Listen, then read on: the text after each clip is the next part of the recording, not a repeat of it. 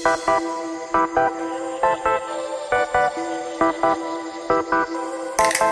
tiro foi esse? Que tiro foi esse que tá um arraso? Que tiro foi esse? Que tiro foi esse que tá um arraso?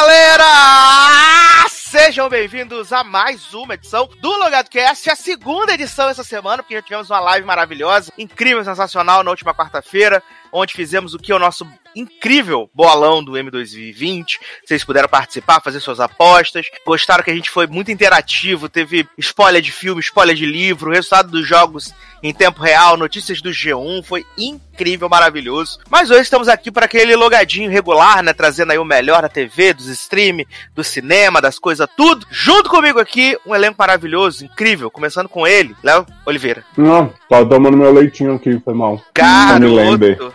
Olha muito esse homem, Capitão Pátria. menino, esse homem tomando esse leite, que nervoso.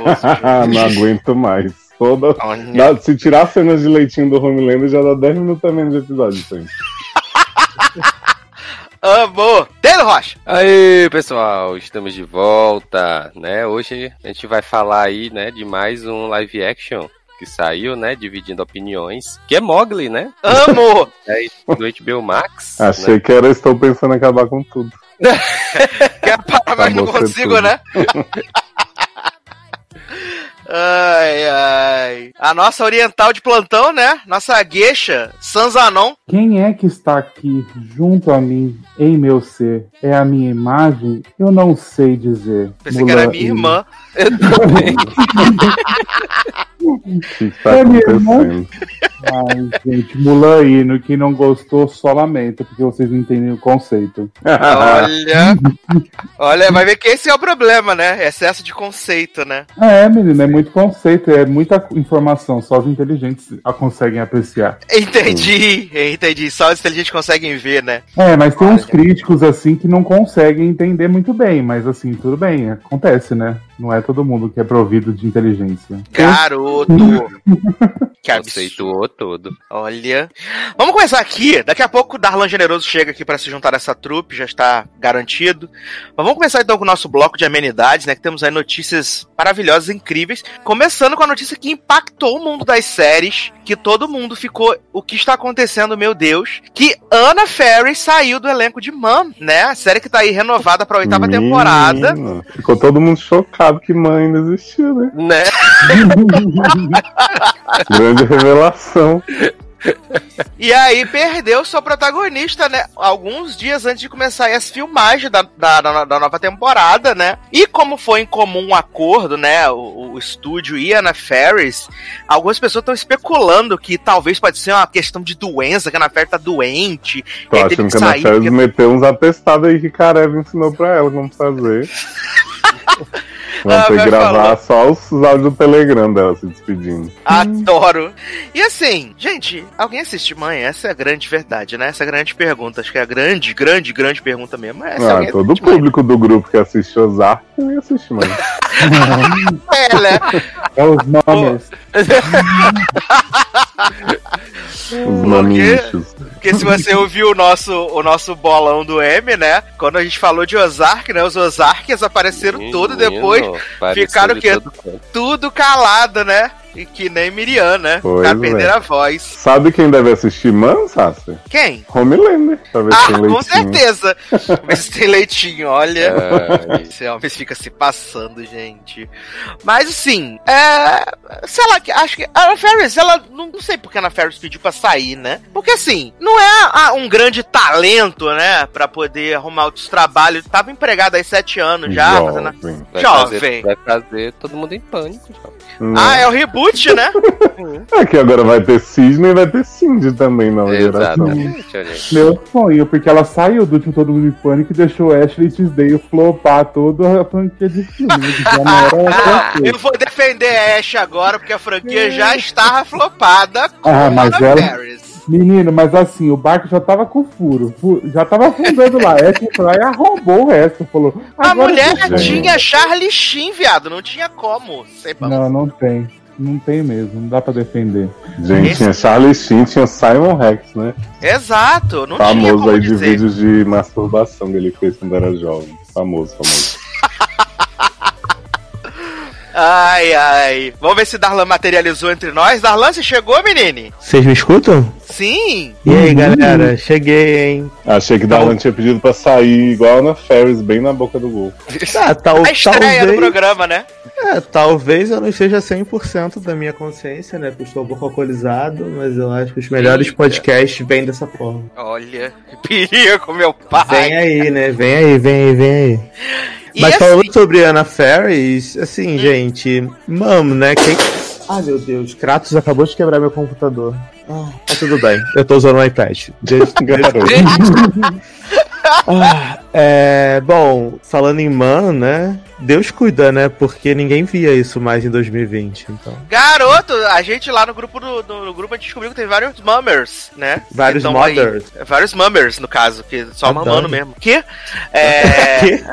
Então, Mummers, né? Pega no no Mummers. né?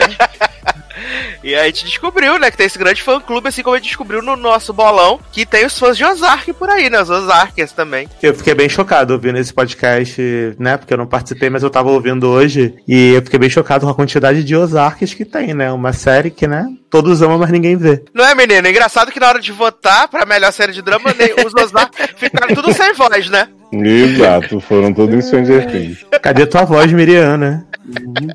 Só na Luciana Silêncio. Exato. Adoro. Mas, mas saindo aqui de uma série muito relevante, vamos falar de outra série importantíssima também, que teve seu fim anunciado, né?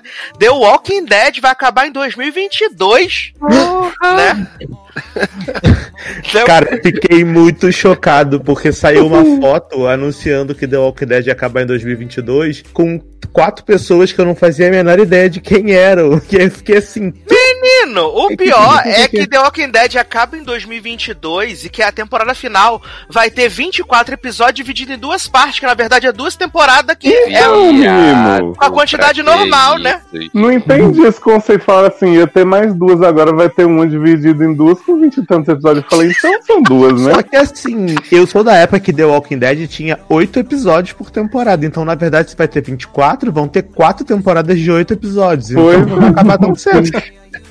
E mais, Dalan, depois vai ter um spin-off do Daryl e da Carol, que são os únicos Exato. personagens que são Walking Dead mesmo. Então vai continuar Walking Dead essa porra. Que todo mundo quer muito ver, né? Só que não. Não, e o melhor, que o spin-off estreia em 2023, viado.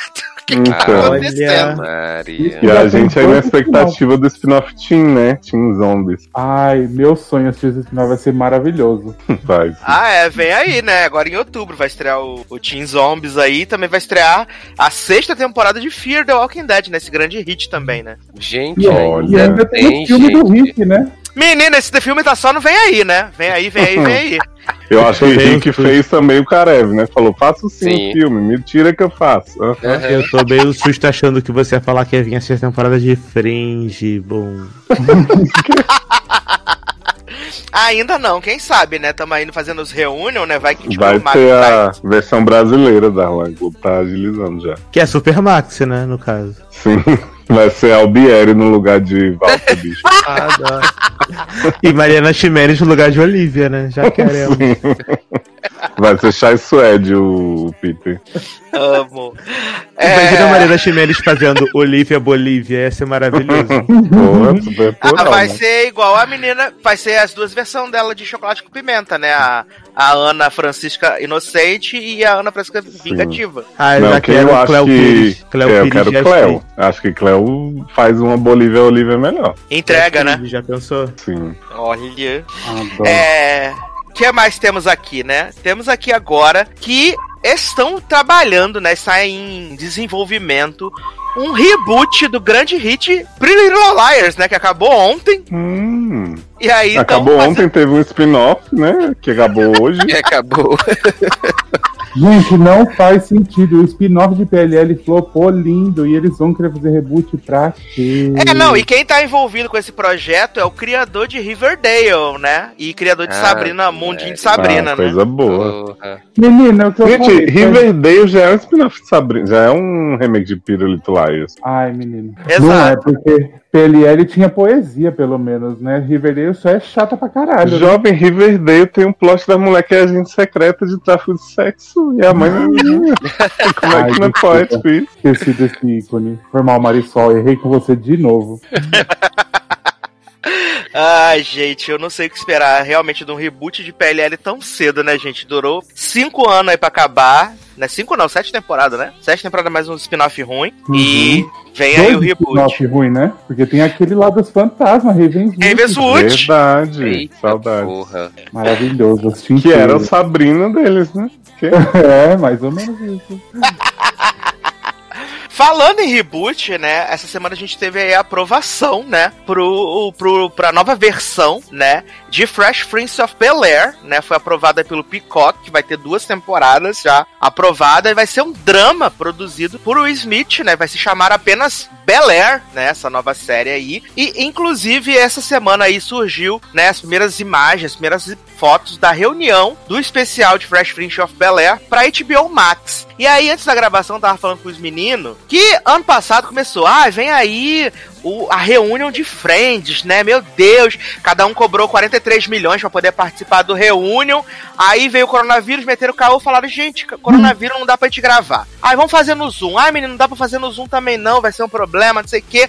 Aí o elenco de Fresh Prince of Bel-Air, o o Will mandou um zap assim, falou assim, menine, que tal a gente fazer a reunião na HBO Max? Aí a galera falou assim, topo. No dia seguinte, as pessoas já estavam gravando, né? E nenhuma delas vai ganhar 73 milhões de dólares pra aparecer no reunião, né? Sim. E aí a gente vê prioridades, né? Porque claramente o elenco de Friends não quer se encontrar e fica Uhum. arrumando qualquer desculpinha da mais chechelenta pra não tá junto, né? Mas se eu fosse elenco de frente também, eu não queria me encontrar com esse povo também, não. É, eles não você se tem que gostam, ver. né? Vocês Vocês têm que ver que elenco de Friends é assim, a gente tem a tia Vivian e Maluco Pedaço, mas o elenco de Friends é todo idoso, tem gente que usou muita droga, já tá com o sistema comprometido, sabe? Então, e sem contar que chegou numa época da série que eles ganhavam um milhão por episódio. Então esses povos devem estar com o cu cheio de dinheiro. Eles não precisam mais se encontrar pra nada. Quem quer que eles se encontrem é a Warner. Então, o quanto eles puderem evitar, eles estão evitando. Errados não estão.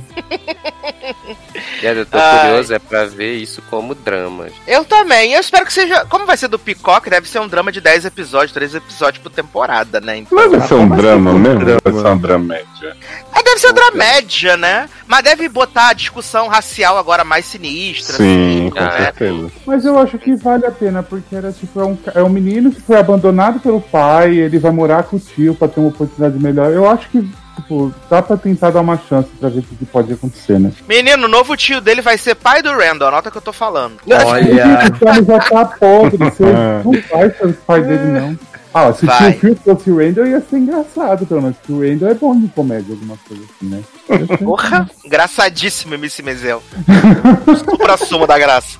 Ah, é indicado ao M, né? Melhor É. Pelo seu papel fixo em Miss Mendão. Gente, já vamos esperar as listas do site, fazendo o elenco de maluco no pedaço. Aí colocando as mesmas pessoas preta, que eles só conhecem elas, vai ser só Zendaya, Randall, vai ser só o povo que o povo conhece, vai ser ninguém conhecido. Ah, eu tô aguardando a participação de Lavane Cox aí pra garantir sua indicação também. Ela vai ser a tia Vivian, né? Não, vai ser a. Hillary, ser- maravilhoso. A nova tia, tia, tia Vivian. Ai, ai, gente. O que mais temos aqui? É, hoje saem du- duas notícias importantes aí relacionadas a mais um reboot, né? Que é o reboot agora da franquia Pânico, né? Que a Blumhouse adquiriu aí os, os direitos, né? E tava nessa. trabalhando aí junto com, com a galera da Paramount. Aí eles definiram que os diretores iam ser os mesmos diretores do Ready or Not, né? Que Darlan cate- cate- catequizou todo mundo pra assistir o filme, todo mundo assistiu. Filme Acho maravilhoso. maravilhoso. E aí eles trouxeram os diretores, e aí eles foram trazendo a galera, né? Trouxeram o David Arquette, que tá, tipo, empolgadíssimo. Esse homem só fala disso o tempo inteiro em todas as redes sociais dele. É porque é o que ele tem na vida agora, né? É a carreira do bichinho, né? Já não tinha nada pra fazer na quarentena, então. Aí depois trouxeram Courtneyzinho Arquette, né? Confirmaram duas mulheres avulsas aí, uma de vida e outra de não sei das quantas. E aí hoje veio o, o grande anúncio, o grande momento que a gente estava esperando, porque Neve Campbell está confirmada aí no elenco, né? De Pânico 5, Neve Campbell. E agora, antes da gente gravar, é, Taylor trouxe Inside Information, que temos mais dois nomes no elenco, que é Dylan Minette e. Exato, Dylan Minette Uhum. entrou no elenco de Pânico 5. Gente, vai ter dupla personalidade em Pânico? vai ser ele e os dois assassinos, Vai ser Mulher. duas caras do assassino. agora. né? Entrou Dylan Minette pro elenco e também entrou o Andrew, né? De Love Victor também entrou pro elenco aí de Pânico 5. Adoro, ele vai questionar como é que as pessoas viram no Brasil. E que aí eu esqueci de falar, né? Porque também quem entrou pro elenco do, do Pânico 5 foi o Jack Quaid, né? O, o Hugh do The Boys. E assim, 99% de chance dele ser o assassino do filme, né? É, porque ele Tem tem, cara de doido, né? Ele tem cara Mas de doido. sabe o que eu acho que seria maravilhoso pra essa franquia? Hum. Se eles, se eles, sei lá, subvertessem as expectativas e Neve Campbell fosse assassino Né? no filme. Ah, podia Ia ser ser, maravilhoso. podia ser Sidney, Gale e Dewey os assassinos desse filme. Imagina É, só. Eu sei que assim, tô feliz por Nive, tô, mas cadê Emma Robert? É, ela perdeu o protagonismo, Ah, né? Quando então. tentou matar a protagonista no, no Exato. 4. Ah, que ela foi a primeira subversiva. Não, Uhum. então diz, então dizendo que Haydenzinha Panetier pode aparecer, né? Com seu Mas, papel aí. Né? O elenco foi melhor? Grimes e Lux, né? Mas Xenai morreu, né? Xenai morreu. Mas pode Mas, voltar como jovem. sua irmã gêmea. Vai ser Verônica Mars também morreu, né? Os fantasmas tudo. Ah, não, Verônica Mars não morreu, não, né? Quem, quem morreu foi a True Blood, né? Que morreu. Foi ela. ela. Foi super. Exato. Essa que, que morreu. A, a, a Verônica Mars matou ela, verdade. Tinha se esquecido desse detalhe. Mas assim, o filme estreia dia 13 de janeiro de 2022 no Brasil, né? Ele ia estrear ano que vem, mas por causa do coronavírus, né? Então agora ele vai estrear em janeiro de 2022 e eu estou bem animado. Essa é a grande verdade. Assim, pode ser ruim, eu vou falar que é hino, vou gritar, Ah, vou assistir né? várias Faz vezes. parte. É, tá resolvido. Até porque não vai ser a primeira vez que a gente vai fazer isso na franquia Pânico, né, nem? Exato. Não é nenhuma novidade. Exatamente, exatamente. Já fiz isso no 4, né, Nen? Já, no 4 eu já, meu Não, o 4 Não. o quatro é o melhor, jovem. O 2 é o pior. Eu acho o Ah. 3 pior. Eu acho o 3 o mais fraco. Eu acho o 3 mais fraco, mas eu ainda gosto, assim, na minha mente, sempre quando a Sidney entra lá no, no, no, no- no cinema do, do Milton, e aí o, tá a a- as imagenzinhas de Maureen aparecendo no telão, e aí o Ghostface aparece e fala, o que foi, Sidney? Não se lembra de sua mãe? E aí... Achei que é no telão era a Anitta. Ah, O 3 é o que o assassino é o irmão de Sidney? Exatamente. Sim. ah, isso é- foi muito Sim. zoado. Nossa, é muito ruim. Isso ficou muito ruim. Essa festa virou enterro. Nossa, a morte do irmão, que ele cai, aí eles ficam segurando na mãozinha assim no final. É podre. Olha, pra mim a revelação do segundo é zoada, né? Quando aparece lá o que é a mãe do Billy com o Ah, sim. Uhum. com o Timothy Eita. Olyphant. Aham. Olha, Eu adoro um que, assim, são 50 pessoas que são o, o, o assassino. É o é 2, tipo não é? carro de palhaço. Também sou. Você também ganhou Também do sou, Project. você também é. é isso. ai, maravilhoso, gente. E então, vem aí Pânico 5, sucesso. E não vai ter Timothy OnlyFans no Pânico 5. Adoro. Não OnlyFans. vai, menino. Timothy vai ter. Timothy Chalamet. Ai, credo. Seu cu gigante. carisma, né? Minhoca. Abundante. Porra.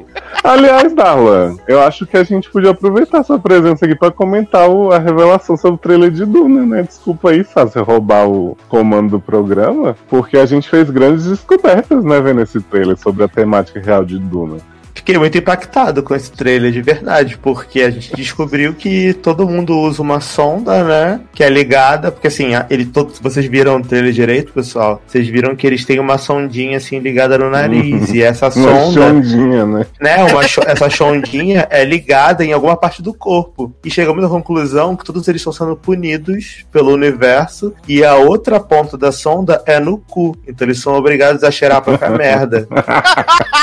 e além disso, aquele minhocão gigante lá, né? que É um aquele... cuzão também, né? Que a, que o Kizar não revelou com muita propriedade no podcast passado, que era uma minhoca gigante com a boca de cu, né? É, é o Big Oxiurus. Né?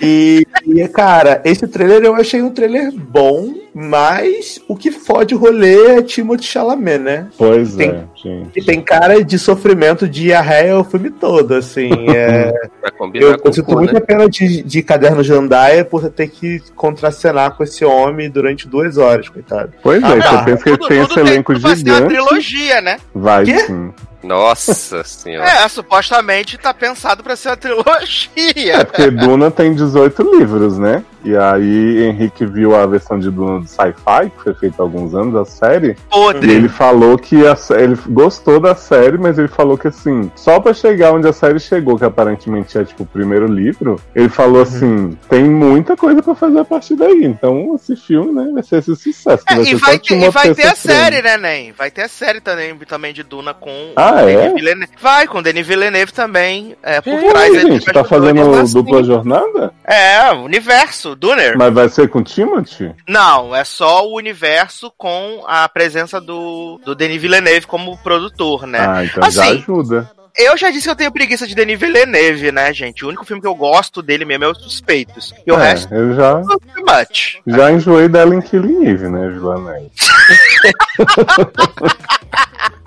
Não, e, e sem contar que, que Taylor, né, que revelou ontem, né, chegou à conclusão que Duna é sobre a evolução dos homens de fezes, né, gente? Que gente não- acabou que a gente não entrou nesse plot, porque, né, Pois, né? acabou que, assim, vou trazer aqui um pop-up, né, comentário, porque, assim, eu me descobri intolerante à lactose, e aí tava, a gente tava Oh, conversando acabou em o off, leitinho de manhã, né, acabou, leite, acabou o leitinho, não posso mais tomar Yakult, essa barra e tal.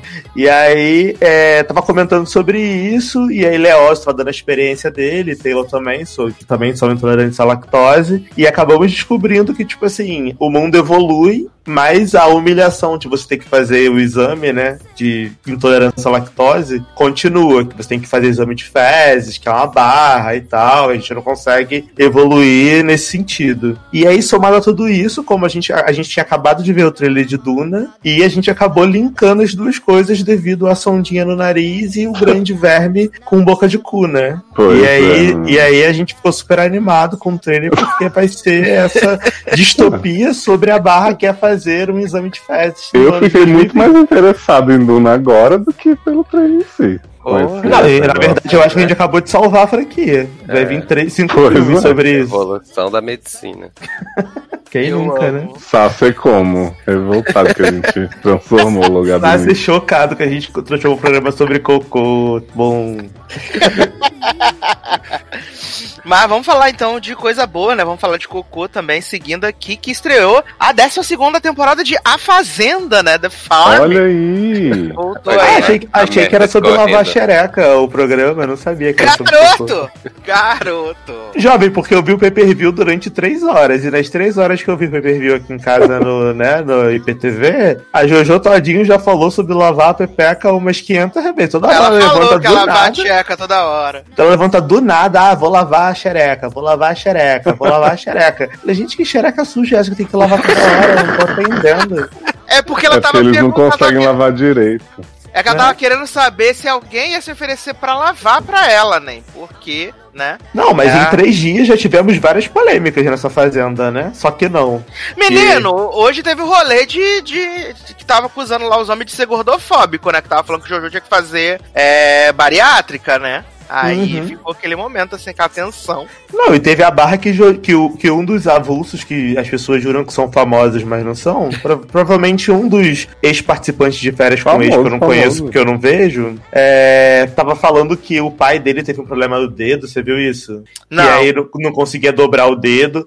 Aí Jojo, muito sensível, né? Essa pessoa super fofa, falou assim: Ah, sorte da sua mãe, né? Que vai poder tomar dedada Ah, sempre, porque vi. o dedo do seu pai é Gente, duro, então. De boa. E aí todo mundo ficou assim, tan, cancela Jojo, insensível, Ô, a doença do homem. Meu. Eu amei uma conversa de Stephanie de férias com ex, que eu acho que é essa, né? Com um homem Ela avulso lá, que aparentemente eles já brigaram. E ela, tipo assim, olha, a gente vai ficar tudo bem agora, não vou brigar com você, não. Aí ele tentar falar, não, não, não. Tipo assim, é, tô, tô de boa. A bicha não deixava o cara falar, hum, ah, e super afrontosa. Ele falou, nossa, Foi vai Stephanie, certinho. Stephanie Lip, os dois diferentes com Jovem, mas já Olha. brigaram, porque eu tava vendo hoje de manhã, que é de madrugada no Brasil, e essa mulher tava chorando em algum lugar com uma outra pessoa Ah, avulsa, que eu não sei quem é, de que tinha ficado super chateada, porque esse tal desse lip tinha sido insensível com ela, que ela foi mal interpretada, então o fato dela ser assim chata pra cacete, que essa mulher é muito chata, real, provavelmente eles já brigaram, e aí a gente não viu. Aí vem Não, aí já- na já- edição de semana que vem, porque a Fazenda é muito organizada, né? Que ninguém Já- entende a edição. Já teve, né, uma, umas discussões ali, mini discussões deles desde o dia que eles entraram. E assim, eu tô esperando a cachaça cair na conta, né? Porque vai ter a festa, a cachaça vai cair na conta vai ser sucesso. Uhum. Mas vamos Menino, passar. já, se já pegaram na mandioca de JP do jeito que pegaram Biel, Jojo, então imagina com a cachaça. Eu vou passar aqui a lista, né, do elenco, né, de grandes celebridades de A Fazenda 12, né? Ah, Só esse pessoas é o conhecidas. momento. Vamos lá, Sácia. Estou muito ansioso por esse momento. Vamos, vamos começar então aqui com ela, a mais famosa do elenco, Jojo Todinho, né? Do Famosa, grande hit Que Tiro. Foi Esse, né? Que é um hino. LGBT, né? Sim. Né? Exato. Qual é a parte Qual é a LGBT parte do da hino? música? Né? Qual é a Tiro parte foi da esse que música tá um arrasa, né? Não, mas qual parte fala sobre os LGBTs? Que tiro foi esse que tá um arrasa? Porque eles estão sempre Eu um amo. arrasa, né? Aham. Maravilhoso. Não, o Jojo Todd, eh, precisamos dizer que foi responsável pela maior audiência da Fazenda desde a edição de André Surak e Denise Furacão da CPI. Olha então, aí. claramente sucessora, vem aí. Uma temporada icônica. Não, e os memes, né? Que Jojo já fez vários GIFs, vários memes, né? Todo mundo aproveitando aí os memes de Jojo. É, aí temos aqui, se- segunda, aqui, Lid Lesboa, grande protagonista da novela Jezabel, né? Nunca ouvi falar. E que no primeiro episódio arrumou polêmica porque foi falar que os homens estavam mijando na tampa do vaso, né? Que ela não ia aceitar Uhum. isso. Os homens mijar sentado, que é absurdo. Olha, É, eu amei. Gente, não precisa deixar respingo, viu? Exato. Ninguém vai ser menos homem se fizer xixi sentado, tá? É. é, temos aqui Luiz Ambiel, né? Ex-banheiro Famosa. e ex-casa dos artistas número 3, né? Olha Grande aí. hit. Ah, mas é uma das quatro que eu conheço, então famosa. Aí temos o primeiro, assim, que todo mundo ficou. O que que tá acontecendo? Que é Rodrigo Moraes, suposto, fez muitos comerciais, né? E Jojo falou que ele era Lotrel. Profissão, fez muitos comerciais. Fez muitos comerciais. Adoro. Aí a gente tem Biel, né? Ex-cantor. Famoso, infelizmente. Ex-cantor. Ex-cantor e abusador, espectador de mulheres, vamos lá. Aí temos mais um avulso aqui E que é ladrão, Juli- ladrãozinho, né? Uhum. Ah, é. Temos mais aqui, mais um é, avulso, que é Juliano Seglia, supostamente Hum. bike repórter. Adoro o conceito da Potter. profissão. Bike repórter. Harry Adoro. Potter? Gente, eu tô muito, eu tô muito preocupado, Sassi, porque eu tô achando que ano que vem a gente vai ser convidado pra fazenda. Porque a gente é mais celebridade. Minority povo aí tá. Ai. Aí a gente tem aqui Lipe Ribeiro, né, do De Férias com o Ex, né, Hum. Chernobyl. É, MC Mirella, aliciadora de menores. né? Famosa. Inclusive, tá fazendo casal com o Biel já, né? Vai ser lindo, Nossa. né? Porque, porque Nossa. ela alicia menores pra ele e ele espanca e abusa. Olha que fofo. Casal do bem, super mago. Nossa, Olha, meu pai. Vão reproduzir, né? Uhum. Aí temos aqui Raíssa Barbosa, que foi... Ela é ex-vice Miss Bumbum, né? Tentando ser Ah, nova é de aquela do caceta? Raíssa!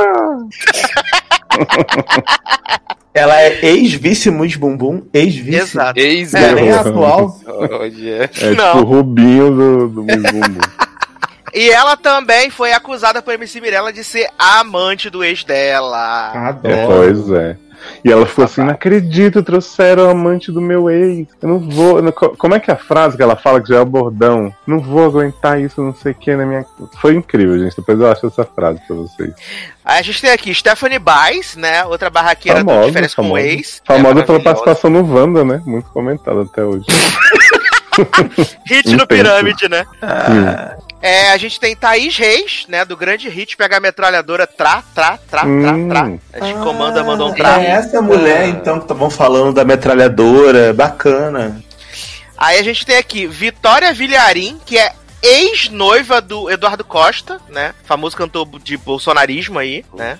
Hum, E aí a gente tem Fernandinho Beatbox, grande hit dos anos 90 e atual bolsominion e fica fazendo beatbox o dia inteiro. ah, odeio esse homem fazendo Odeio. beatbox por Nossa, motivo é um nenhum. saco, um saco, vontade de socar a cara dele. Tipo assim, ele vai fazer comida, tipo. Caralho, cala a boca do inferno. Não quero você fazer isso.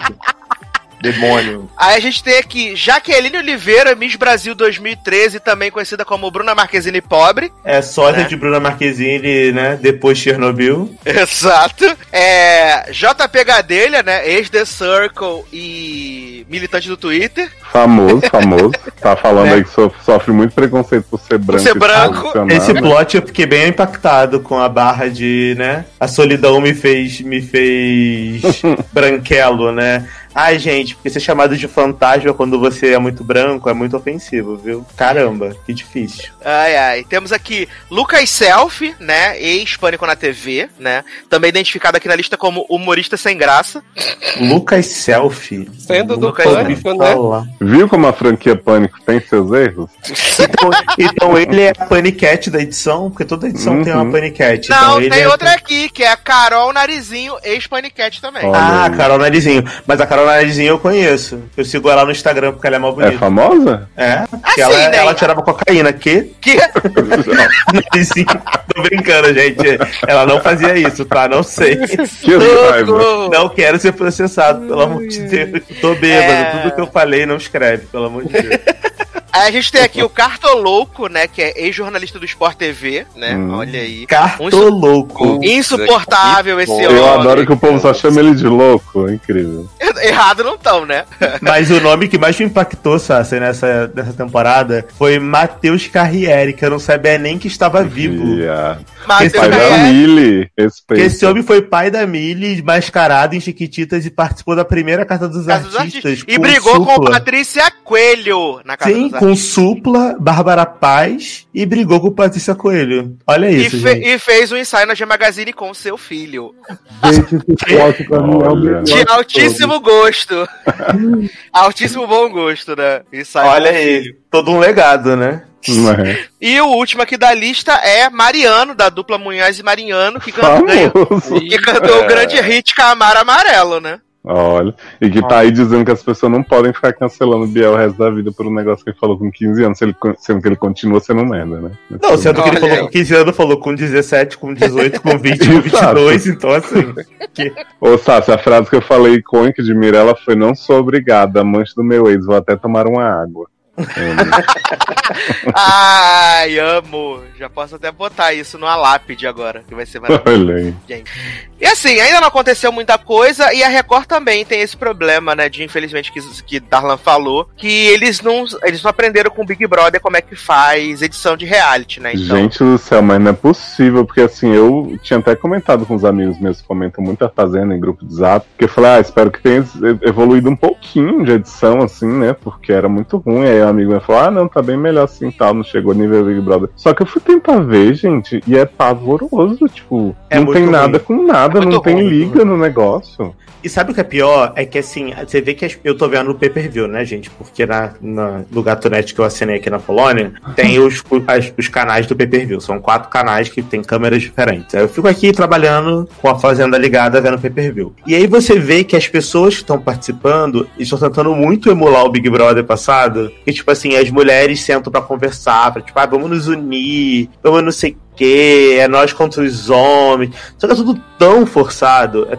tão forçado que, tipo assim, não tem um conflito real que gere o engajamento das mulheres se protegendo. Você vê que é um enredo que meio, meio que as pessoas já meio que entraram ali pra fazer aquilo, sabe? E aí você vê todos os, entre aspas, artistas, entre aspas, famosos, é, tipo, ah, fizeram um postzinho preparado do lado de fora, como a, Malu, a Manu Gavassi e a Rafa Kalimann fizeram. Então, assim, você vê que eles meio que entraram já tentando repetir, e aí não vai conseguir, né? Porque não é uma coisa orgânica e nem original. E a edição da Fazenda também não ajuda, porque eles não criam realmente uma história. Você é, assiste o programa- fazer o, o esforço da encenação e o programa vai cagar aí. Porque eles mostram uma cena hoje e aí na quinta-feira da semana que vem eles vão colar uma outra cena aleatória sobre o que aconteceu hoje. Então meio que você não tem uma sequência dos fatos, sabe? E o que me irrita muito na Fazenda é que em qualquer treta que tem, eles colocam aquele efeito tipo preto e branco, tipo tum, tum, aí congela assim. Sim. E aí bota uma parada meio é, câmera lenta,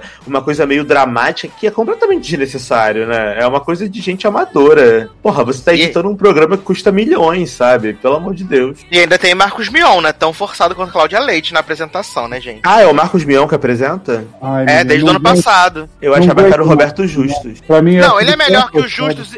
Ele é melhor que o e o Brito, com certeza. Mas tá tão forçado assim que ele fica Uhum. tentando forçar a intimidade que não rola. Uhum. Ah, ele Nossa, fica, é, ouço- ele fica, é, galera, não sei o que. É. Ai, gente, de. Gente, quando eu ouço o sotaque do Masmion, eu acho que é o cara do Braincast imitando o Luciano Huck. Ele fala assim. Vamos lá, gente, vamos, gente, não sei o quê. É, que fi... Como é? Ah, esqueci as palavras-chave. Fogo no feno. Fogo no feno. Fogo no que, ferro. que figura, hein? Fogo no feno. Grande feno é figura. bom. Que aqui é fogo no feno, né? E aí, daquele jeito que ele fazia na MTV em 1930 Days, né? Ih, Sucesso. E ele tá com, com 197 anos também, né?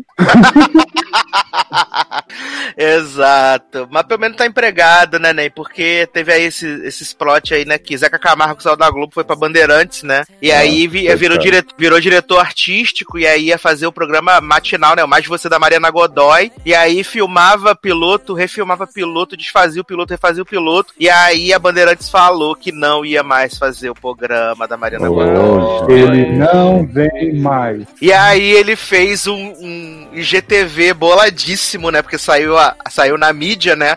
E ele falou assim, porque alguns veículos ficam tentando dizer que o programa foi cancelado, mas não. É porque o programa é muito bom, então ele não vai ser mais matinal, vai ser um semanal de entrevistas. Hum. Fala, Anjo, não é o mesmo programa, né? Não vamos mentir. Por isso que no limite não volta, né? Eu amo que Sácer até imita o sotaque, né? Alguns veículos. Adoro. Ai, ai. Mas vamos acompanhar mais a Fazenda aí, né? Por enquanto não aconteceu muita coisa. Bruna Marquezine genérica é a, a líder da semana, né? Fazendeira. Uhum. E aí a gente vai saber o que acontece aí em breve, a gente conta pra vocês. Mas para entrarmos na pauta maravilhosa que separamos aqui hoje, eu queria que Márcio Zanon escolhesse uma belíssima canção pra gente começar esse programa. Menino, então, eu vou escolher a música que eu tô decidindo agora. É... Adoro. eu já sei que eu vou pedir. É, Eu quero, como vocês não são Mulaners, só tem eu e Darlan que Eu gostam achei de que você ia Mulan. pedir a música nova do filme, Mulan. Que música? Aqui Loyal não. True? Aqui não tem. É, vou ignorar. É, eu queria que você, eu- como eu vou pedir K-pop, eu vou pe- pedir um C-pop, que é, é a atriz da Mulan cantando Reflection em mandarim, que é maravilhoso. Só isso também, né? Que o resto. É. Cala sua boca, seu ridículo, escroto do caralho. Xenofóbico. Vamos ver filme ruim da Netflix, vamos pro inferno. É, Também tem, né? Aqui nada tá imune hoje. Engraçado É... que nada por, por lobos gostou. Agora Mulan, não. Uhum. É, pois é. Enfim, a Briga. hipocrisia, né, Zanão? Enfim. Gostou de. Mogli, mas não gostou do outro É? Gostou do filme do Chris Hemsworth, Extermínio, sei lá, Extração, e não gostou de Mulan. Enfim, é. Eu amo esse plot de comparar uma coisa nada a ver com a outra. Sim, eu também. Ai, ai. Então vamos tocar Cristina Aguilera do Oriente e a gente já volta.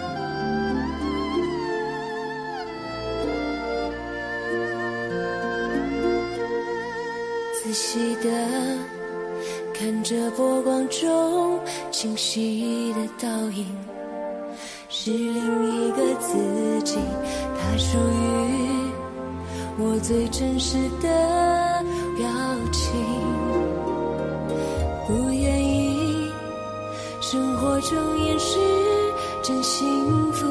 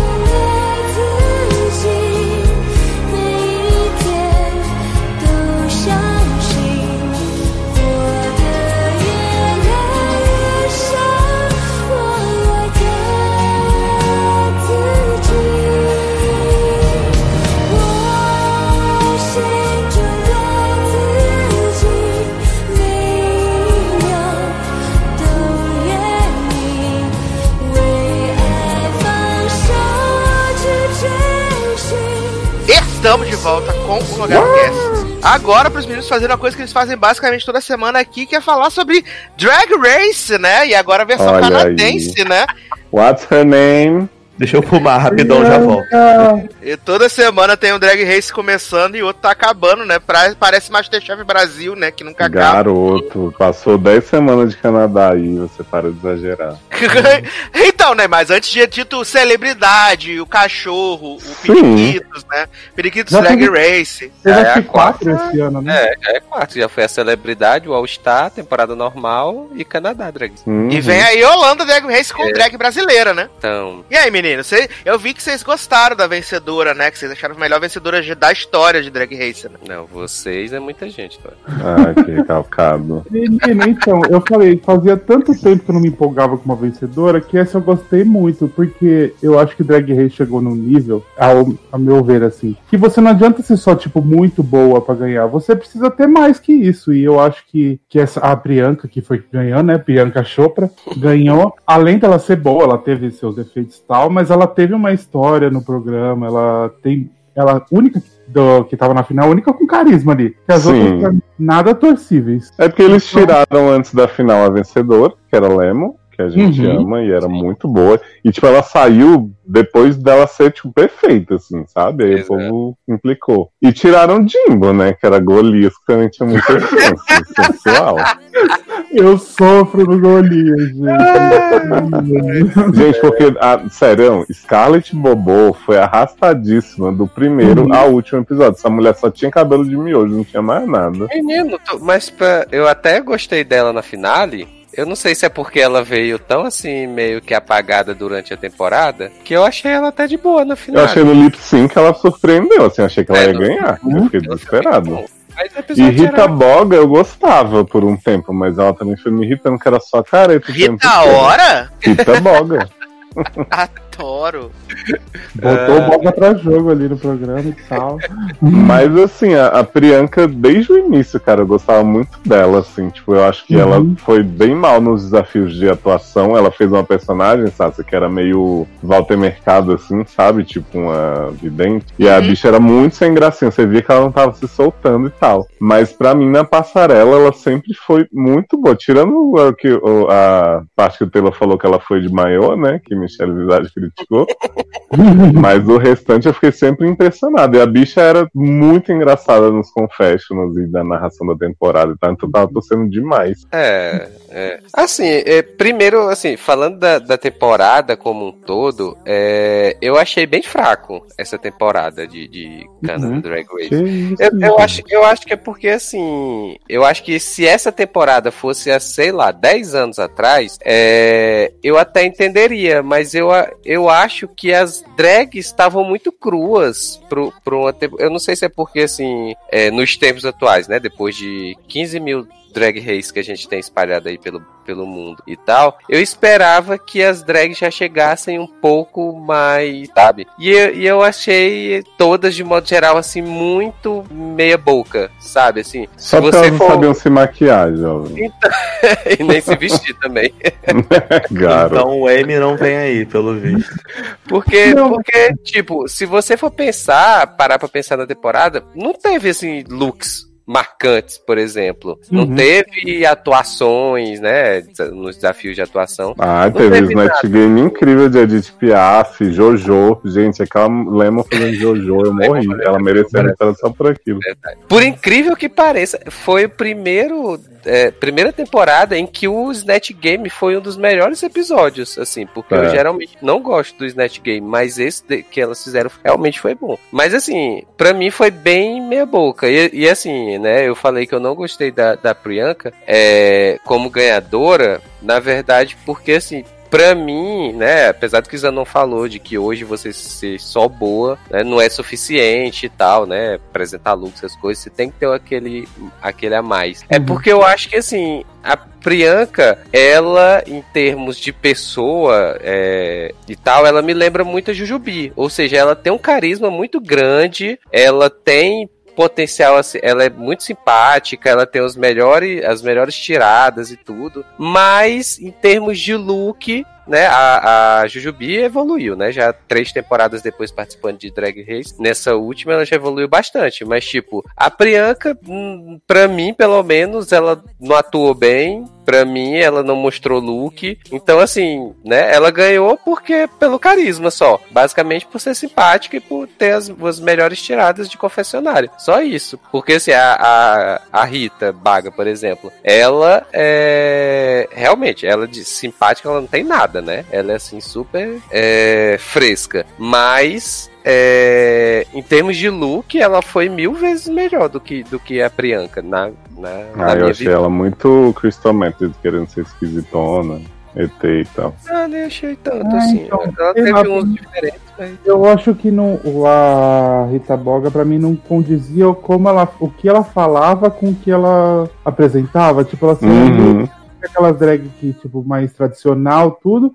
Aí do nada ela lançava uma maquiagem verde, assim, tipo, eu ficava aqui. Exato, já queria mostrar que eu sempre fui isso. Eu falei, ué, você não mostrou nada Uhum. disso. Tipo, É, então, pra mim ela queria mostrar, tipo, na Runway que ela era diferentona, que ela poderia ser mais. Eu acho isso ótimo, mas eu acho que não condiz com, com as coisas dela, entendeu? Eu acho que a Priyanka foi, foi mais condizente com isso. Até a Bobo, que foi arrastada, na minha Uhum. opinião. E, mas ela, tipo, era um estilo dela, né? Então. E, é, e assim, uma coisa de, de boa parte das drags é, dessa temporada é, que, a, que eu vi é que, tipo, muitas não sabem nem andar de salto. Eu fiquei impressionado, assim, como elas desfilam mal. Porque teve até aquele episódio no meio da temporada que a jurada lá, que eu não lembro o nome dela, é, foi ensinar pra elas como andar na passarela e tal, porque dava pra ver que, que elas, assim, estavam bem qualquer coisa, sabe? No, no desfile. A própria Priyanka mesmo, assim, ela deu uma evoluída nisso, porque ela no início da temporada, caminhando na passarela, era, era terrível, né? E ela deu uma melhoradinha pro final, assim. Era tipo a Quinti, lembra a Quinti andando na passarela? Parecia que tava com, com os dois ovos soltos no meio das pernas. Ela... Exato. gente. Agora eu preciso falar uma coisa dessa temporada que eu achei icônica, principalmente comparado com os de All Stars, que foi podre com os Assassins, foi os lip sync, porque a Ilona, gente, ela não, eu ficava torcendo pra Ilona ir pro lip sync que ela fazia umas caras, umas bocas. Aí teve um de Girlfriend que ela foi pulou, se jogou, rodopiou. Aí depois teve um de. Eu nem lembro qual era a música, mas que Priyanka ficou só fazendo o tchauzinho da Misa, assim, icônica Ai, também. Eu Eu morria toda vez que ela fazia isso. Eu acho que era uma música da Celine Dion, não era? Era, Eu tipo, I, I é. Drove All Night, acho. É, é esse mesmo. Ai, gente, maravilhosa. E Eu eu, amei demais. que falou, que é, um- é uma coisa meio fraca, tal, que a gente tá esperando mais. Mas por ser uma primeira temporada, e eu acho que as drag de lá, elas têm um. Não é que o nível de drag race aumentou as dos Estados Unidos, mas eu acho que dão mais visibilidade pra você ter mais a cara do que o programa e o público quer, né? Uhum. Então eu acho que pode, por ser a primeira temporada, eu acho que é isso. E os jurados me- tem que dar uma melhorada, né? Nossa, eles tinham umas críticas às vezes tão pesadas que eu ficava assim, cara, Uhum. pra Mas que você viu isso? que, que Jeffrey Boy Chapman, né, até saiu do Twitter, né? Porque, Acho é pouco. é, então, porque diz- o Jeff ele dá umas, umas opiniões Não, meio bosta, assim. Isso, pessoal falou justamente disso, reclamou do, do- que eram comentários, né, meio ácidos e tal. E aí fizeram. E o meu problema é que ele quer muito ser RuPaul, né? Ele fica fazendo umas caras, umas Ah, vozes, trejeito. Filho, não precisa, porque quando ele fala normal, ele não,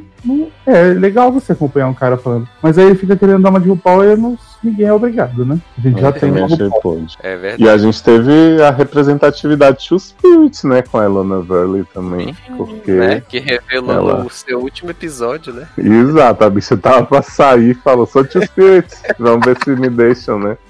E aí eu Ah. falei assim, gente, não sabia nem que ela era indígena. É, aí ela aparece, todo mundo se caga todo, quando ela aparece toda vestida de índia, depois eliminada, né? Mas gostava tanto de Ilona, Cici. Ai, sim, menino, odiava a Ilona, bicha chata da porra. Não, o episódio que ela fica falando sem parar no, lá na hora de desacuendar, eu achei ela chata, mas depois ela foi melhorando. Nossa. E quando o Jimbo começa a xingar Jeffrey? Eu amo, né? Que ninguém Porque o Jimbo mais. tá sempre com duas cabeças nos peitos, o povo diz que ela não é glamurosa. Você sabe o que é glamurosa, rainha do funk? Não sabe, vai procurar no dicionário, não sei o quê. Nossa. Eu acho Tipo o super tão sexo aqui não. Nossa, acho o tanto coisa meio prepotente do jeito que ela fala, eu não consegui gostar daquela aquela, aquela gay. Sim, sim, ela, ela passa muito mesmo de ser prepotente. assim. Eu, ela, eu acho que ela tinha certeza absoluta que ganharia. Ah, eu também acho. Ela chegou num ponto que ela tava assim, super se achando, Exatamente. Tombada. Antes Hum. da final. né? Feito, né? Porque já que Lema não ganhou, né? Porque até Lema aparecendo na final, gente, ela tá maravilhosa. Você vê que a câmera chama aquela mulher pra aparecer, né? né? Ai, ai, Mas eu fiquei chocado quando foi entrando as eliminadas. Eu falei assim: não lembro, não lembro. Tá nome bem, porque fez muito drama, não lembro. E aí de repente era Lemon e Jimbo e acabou. E a Ilona. Aí eu falei: ué, só teve isso.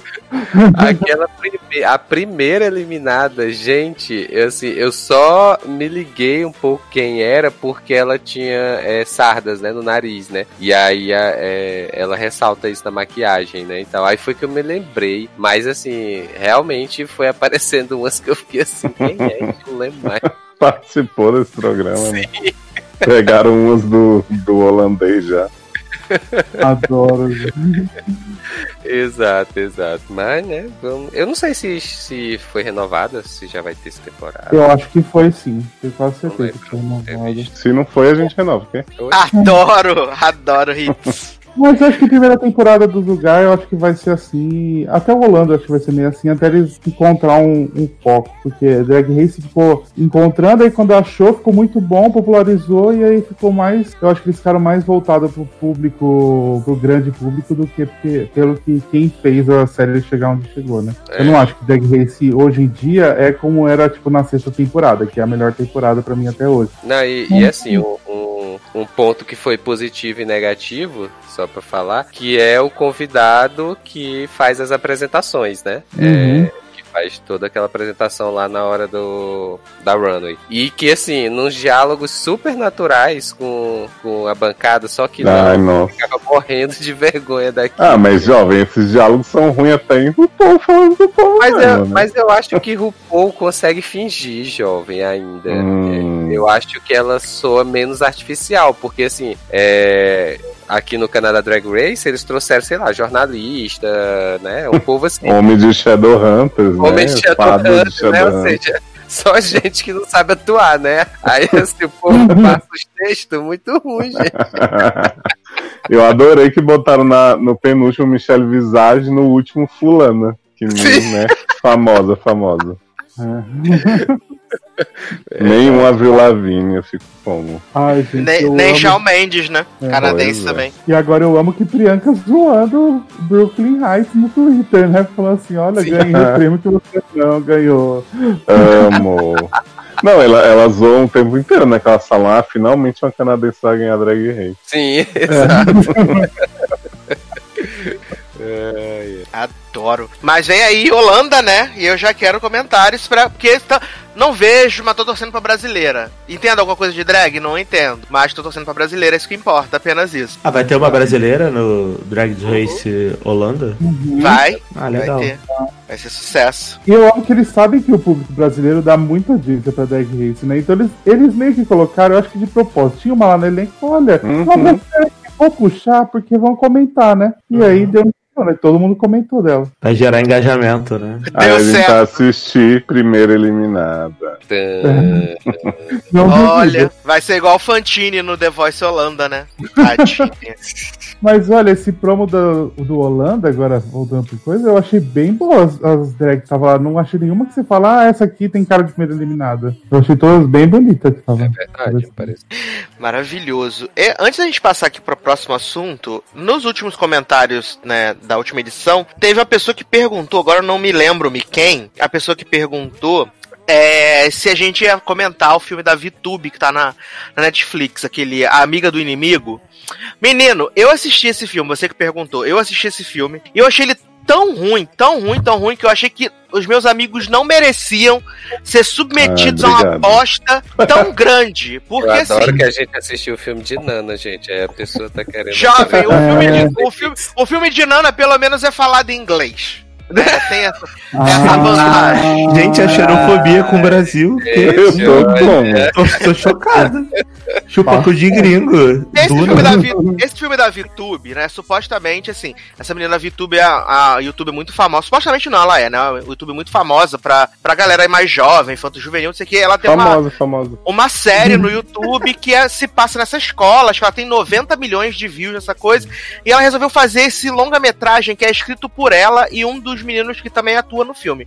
Mas é tudo tão ruim, tão ruim, que eu acho que eles limparam a bunda, né, a bunda com diarreia no roteiro e gravaram, porque não explica um negócio ser horrível daquele jeito, atuações horríveis, roteiro horrível, tudo é, tudo é horrível, ambientação horrível, assim, não merece. Não merece que as pessoas percam. É, acho que são 68 minutos ou 70 minutos de filme. Ninguém merece perder essa vida porque não volta. A gente vê coisa ruim, a gente vê coisa ruim.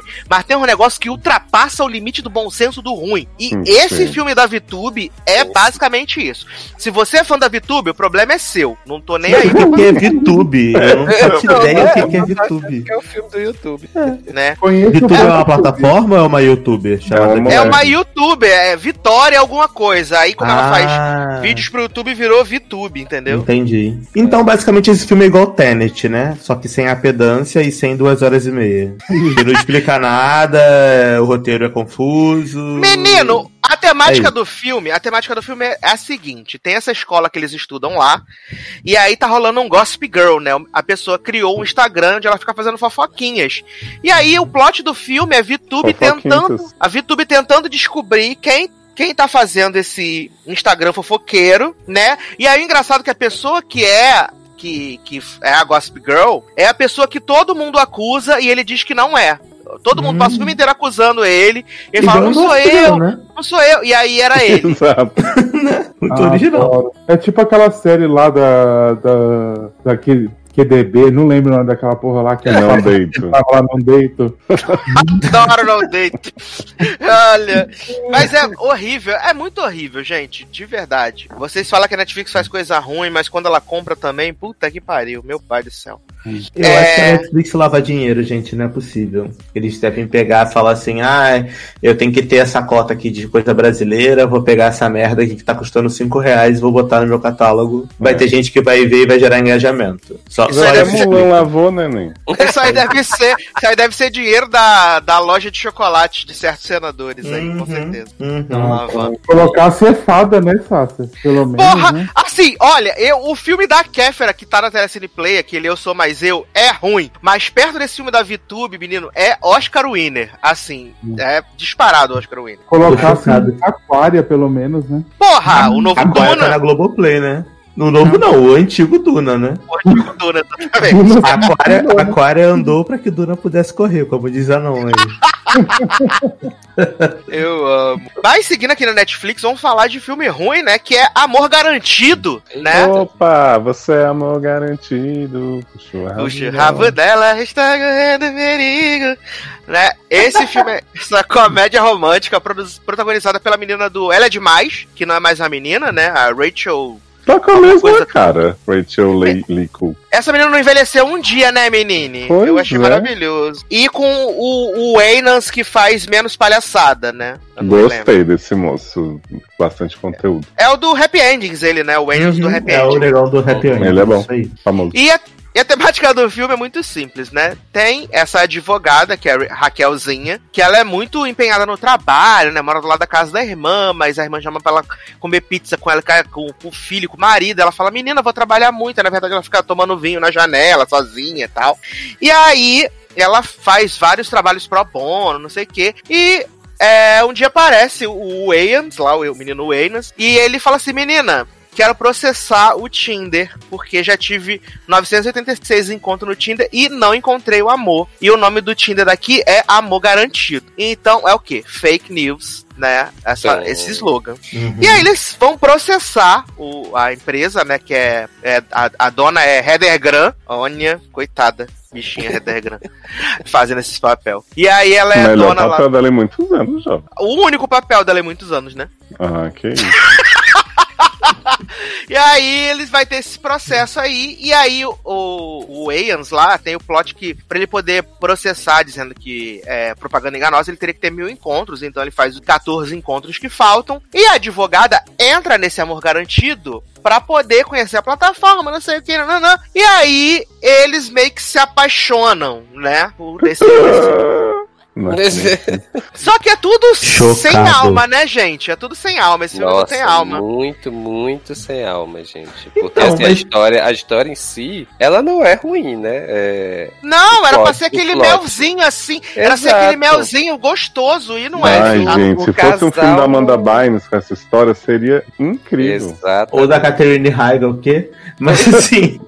Mas assim, eu não achei horrível, horrível. Eu achei ruim. Não, não, Mas Rivo, ele é só é chato. É que É ele, ele, que ele não, não leva, do- vai do nada a lugar É, nenhum. não Mas é assim, engraçado, você não fica torcendo por ele. Você É, mas só se você não tiver nada pra fazer e você quiser ver um filme meio que você sabe que é ruim, mas Uhum, você pra não, não quer prestar pensar atenção, né, muito, Darlan? Não é, por exemplo, um I'm thinking of ending of things que é ruim, ruim e confuso. Esse é só. Tá. É, não, Assim, pra mim, a, é a melhor cena do filme, pra mim, é quando é, ele faz a declaração pra ela lá no, no julgamento. Sim, pra mim Pra mim é a também. melhor cena do dessa cena. Ah, eu amo o drama que ela faz quando o cara Mega Evil liga pra ela e fala assim: Ó, já que você ficou com ele, ele conheceu o amor por meio do amor garantido, mesmo que não tenha sido encontrado. e aí ela fica chorando assim: não pode saber que eu Não atende julgamento." telefone, né? E aí fica um drama, e eu, gente, é só ela contar pra ele, eles combinam, namoram Sim. depois do julgamento, tá tudo certo. E meio que o plot é, é, é assim, é aquele plot do. Lembra aquela série que a gente viu de K-pop? Japonesa, chinesa, coreana, sei lá?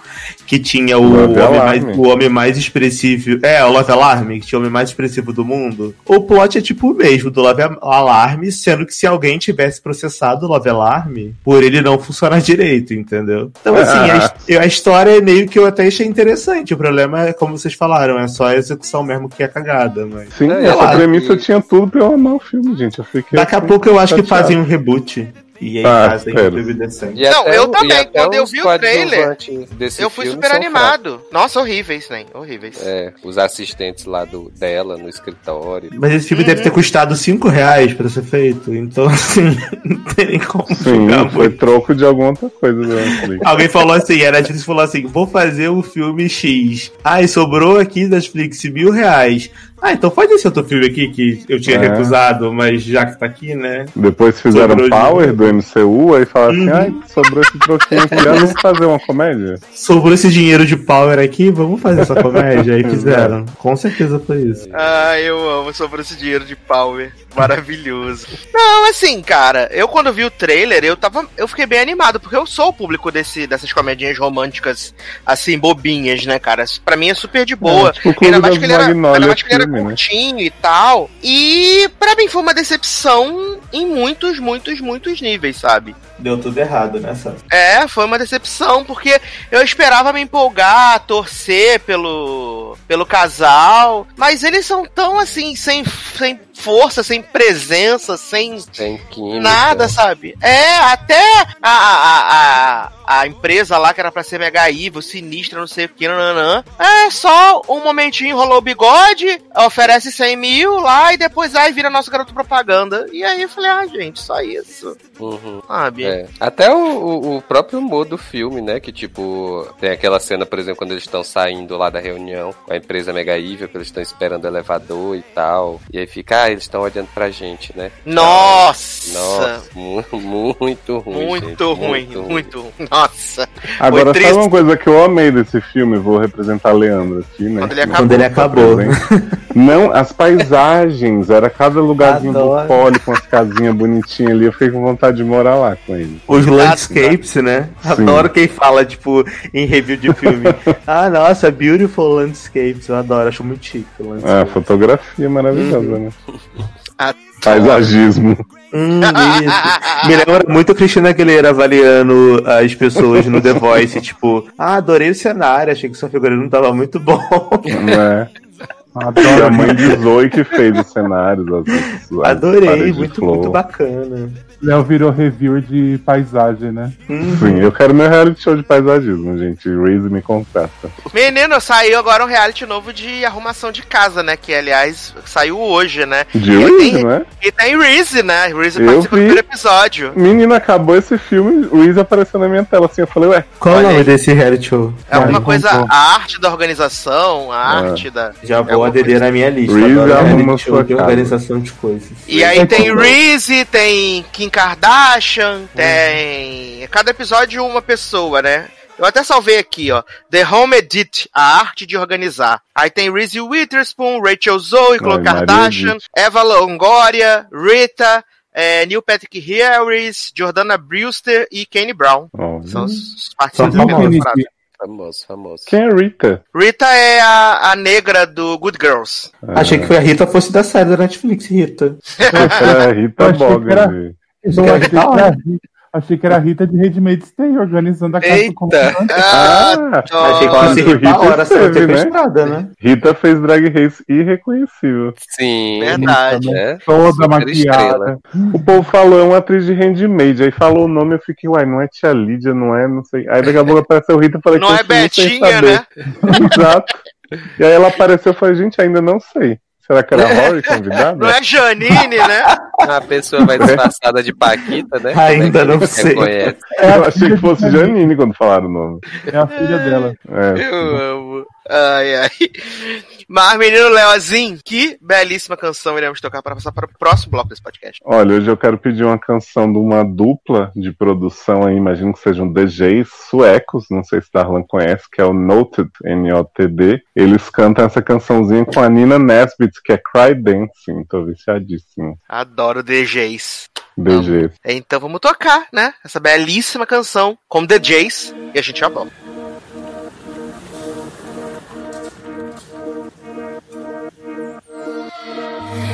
Thinking about you.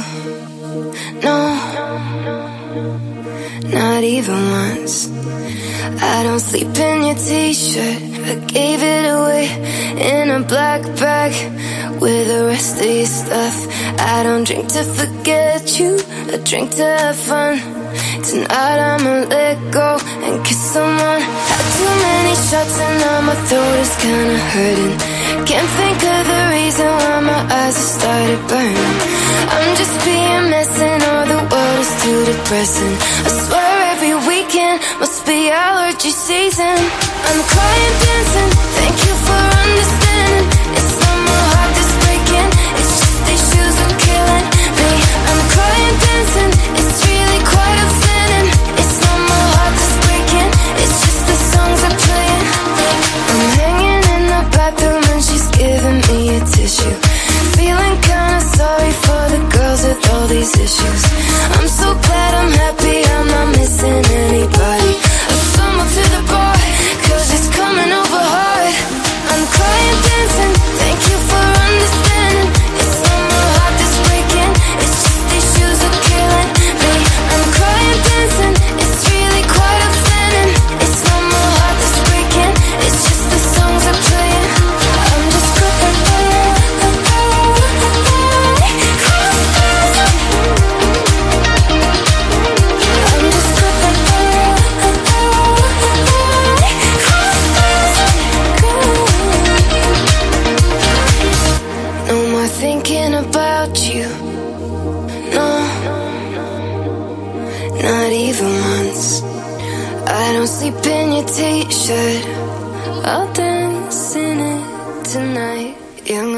Estamos de volta com o Logado Cast. Né? Agora para falar aí, né, sobre o filme que explodiu cabeças, né, nessa última semana, né? O maior filme de todos os tempos, né, segundo os críticos aí, que é Estou pensando em acabar com tudo, né? Esse filme aí é dirigido, roteirizado por Charlie Kaufman, que as pessoas se rasgam inteira, que ama, quer ser John Malkovich, Eu ama gosto. Não, que ama a Normaliza, né? O nego se rasga inteiro. Brilho eterno, filme da Ele é eternamente geração. sem lembrança, né? O grande, grande romance da geração. E aí esse homem veio aí adaptar esse, esse livro homônimo, né? E a sinopse, ela não diz nada do que tem a ver com o filme, né? Que é uma menina que vai dar um rolezinho com o Fat Damon. E aí ela entra numa jornada dentro de sua própria psique. E assim, Adoro. eu vou deixar vocês falar.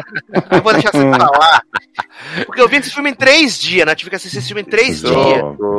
Porque eu achei ele insuportável em tantos níveis, assim, eu achei ele bem chato pra caralho. Tem alguns momentos legais, mas ele é chato. E assim, acaba. vai falar assim, ai, por que você não entende a reflexão Ai, sobre a psique humana? Meu amigo, eu não sou obrigado, eu não sou obrigado a ler uma tese de PhD pra entender a porra do filme. Ou procurar vídeo explicado, ou ver vídeo no site do Ovo explicando como é que o filme é, porque, ah, é muito complexo, tem muitas camadas, ah, porque a, a, a, o- a forma com que ele mexe a mão tem a ver com que ele mexe, com que ele mexeu no cabelo depois. E a Tony Colette velha, a Tony Colette nova, a Tony Colette semi-morta, a Tony Colette vomitada. É porque é tudo um processo da cabeça dele, ele se entendendo. Ah, cheira a minha virilha, porque Não é não. Gente, mas assim, realmente explodiu minha cabeça esse filme, porque eu bati com ela na parede com força, porque eu não tava aguentando mais ver. Não é Então, nem o filme final explicado, né? chato. Filme explicado, né? Porque assim, Filme se o, filme explicado. fosse, porque se o filme fosse confuso e ele fosse instigante, pra mim, eu até nem tava reclamando, porque eu já vi vários assim. Concordo. Agora ele só é chato. Porque ele tem duas horas e muitos minutos. e, você, e você vê aquilo e você fala assim: caralho, tá bom, eu tô vendo isso. Aí eu tô vendo cena, essa cena aqui que tá acontecendo. Mas essa cena não tá te levando em lugar nenhum. Porque depois vai ter uma outra cena conceitual que vai dizer o contrário do que você acabou de ver. Então, cara, eu entendo quem quer ser muito cult, PNC, conceitual, nossa. Você tem que valorizar a questão artística do corte de cena, do cenário, da luz batendo no olho do cu da atriz pra mostrar, não sei o que. Foda-se, eu não entendi porra nenhuma. Se alguém entendeu sobre o que é esse filme e o que, que ele quis mostrar, me explica, me chama lá no privado, no Instagram, no Twitter. Mas, gente, a gente vai te explicar aqui. Vai Não, explicar. Não, Não, eu já trouxe aí a explicação. Mas, Final explicado, então. Vamos lá. Darlan, eu não eu entendi terminei- porra nenhuma. Nem você. Eu terminei o filme e falei, que porra que aconteceu aqui? Porque eu falei assim, ah, no final vai tudo se explicar, tudo vai fazer sentido, né? E não, e né? Não, não acontece, né? Tipo, E não, porque a gente passa o filme inteiro vendo a mulher falar assim: quero parar, mas não consigo, quero parar, mas não consigo.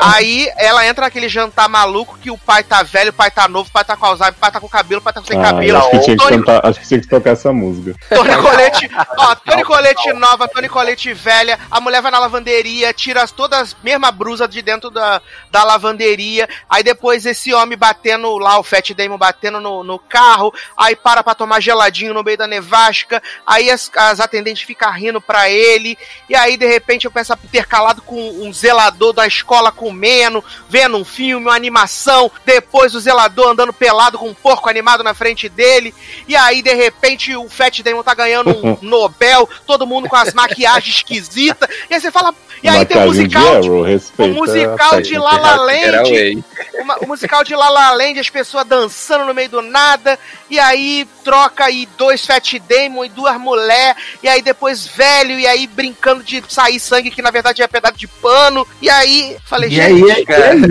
e aí, não, ele- né?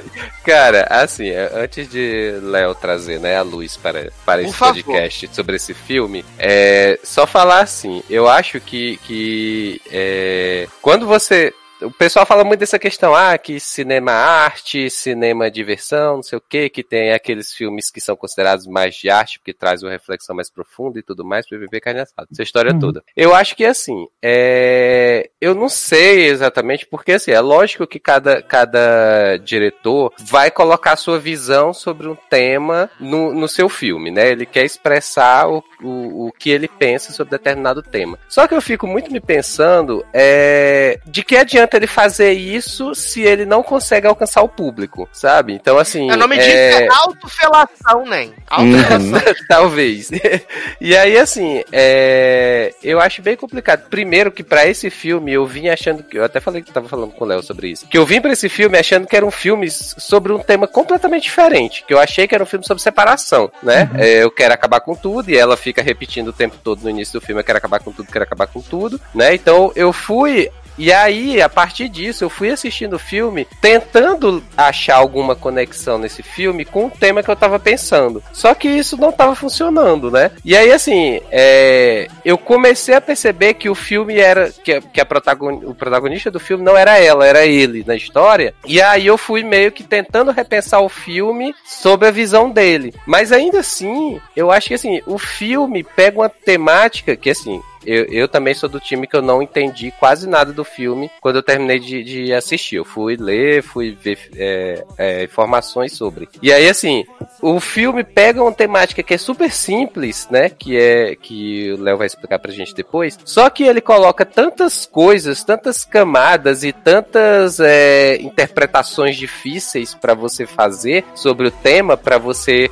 sei lá, na quinta camada do filme é que você vai descobrir o que é o filme, Uhum. que não faz a porra do menor sentido, Exato, assim, você né? fazer um filme de E- duas horas com a temática que é simples e você dificultar tanto. Exato, e assim, eu acho que, tipo, você falou essa questão de filme de arte pra pensar e tal, filme com camadas. Cara, é super válido, a gente já falou sobre vários filmes assim, a gente já viu. Sim. Semana passada mesmo que a gente tava falando, não sobre filme, mas falando sobre a, a série da, da Michaela Não, Coel, né? Ah. E, e sobre a, lá, da, da Michaela Coel, e, e basicamente isso, tipo, dentro daquilo que ela tava contando, tinham várias coisas intrincadas ali dentro.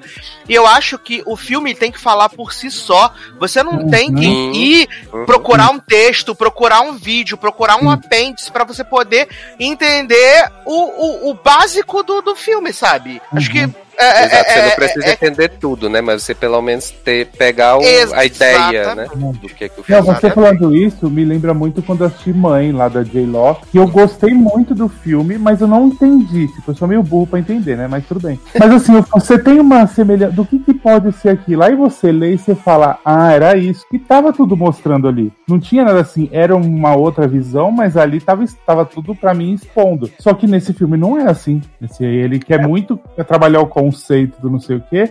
Ele tenta, tenta, tenta e só fica nisso aí. Não tem nada, a mensagem que ele quer passar não, não passa. É porque, de- porque eu acho que a diferença desse filme pra mãe é que em mãe, tudo bem, você pode não estar entendendo quando você tá vendo o filme, Uhum. mas eu não acho mãe um filme chato. Uhum. Uhum. Eu não Uhum. acho mãe um Eu filme que você vê e o filme é Você desconfortável quer fugir dele, né? tão desconexo que ele é, entendeu? Esse Uhum. filme, pra mim, ele é desconfortável, porque assim, eu tô assistindo aquela merda e eu falo assim, caralho, eu, eu só quero que tudo isso acabe. Eu, eu sou a protagonista, sabe? Às vezes esse seja o conceito. Hum. Eu queria acabar com essa merda toda, porque as coisas vão acontecendo, parece que são aleatórias, sabe? Parece que ele está juntando uma porrada de coisa, como o Sassi explicou, que não faz sentido nenhum. Então meio que você fica meio louco. Em Mãe, quando você vai pegando a história, você meio que consegue ver os paralelos. Se você Uhum. der uma lidinha um pouquinho antes, antes de ver o filme, e pegar que é tudo uma referência bíblica, você consegue ver ali na tela exatamente a representação que eles estão querendo te passar. Nesse Sim. filme, mesmo se tivessem me explicado sobre o que ele é,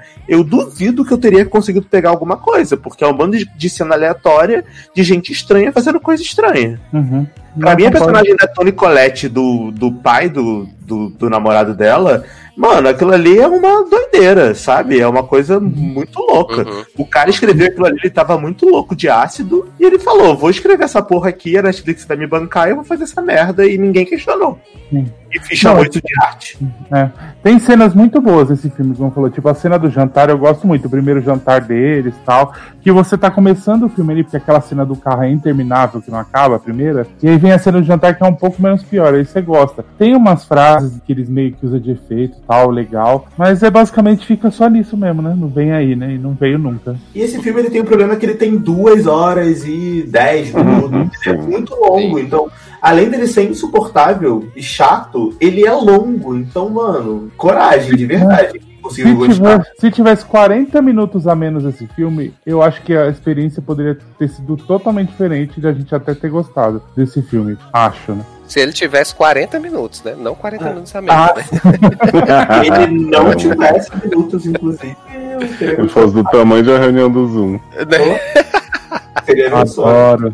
É, é. Agora, assim, eu gostei que vocês falaram de Mãe, porque Mãe é um filme que eu vi da mesma forma que esse. Tipo, eu já sabia tudo. Assim, Mãe, eu li a entrevista, né, que o diretor explicou mil vezes, ele fez questão muito de dar o detonado. E esse filme o Henrique me contou, tanto que eu só fui assistir por ele ter me contado, que eu achei um pouco mais interessante, porque eu não tinha a menor intenção de ver esse filme. Uhum.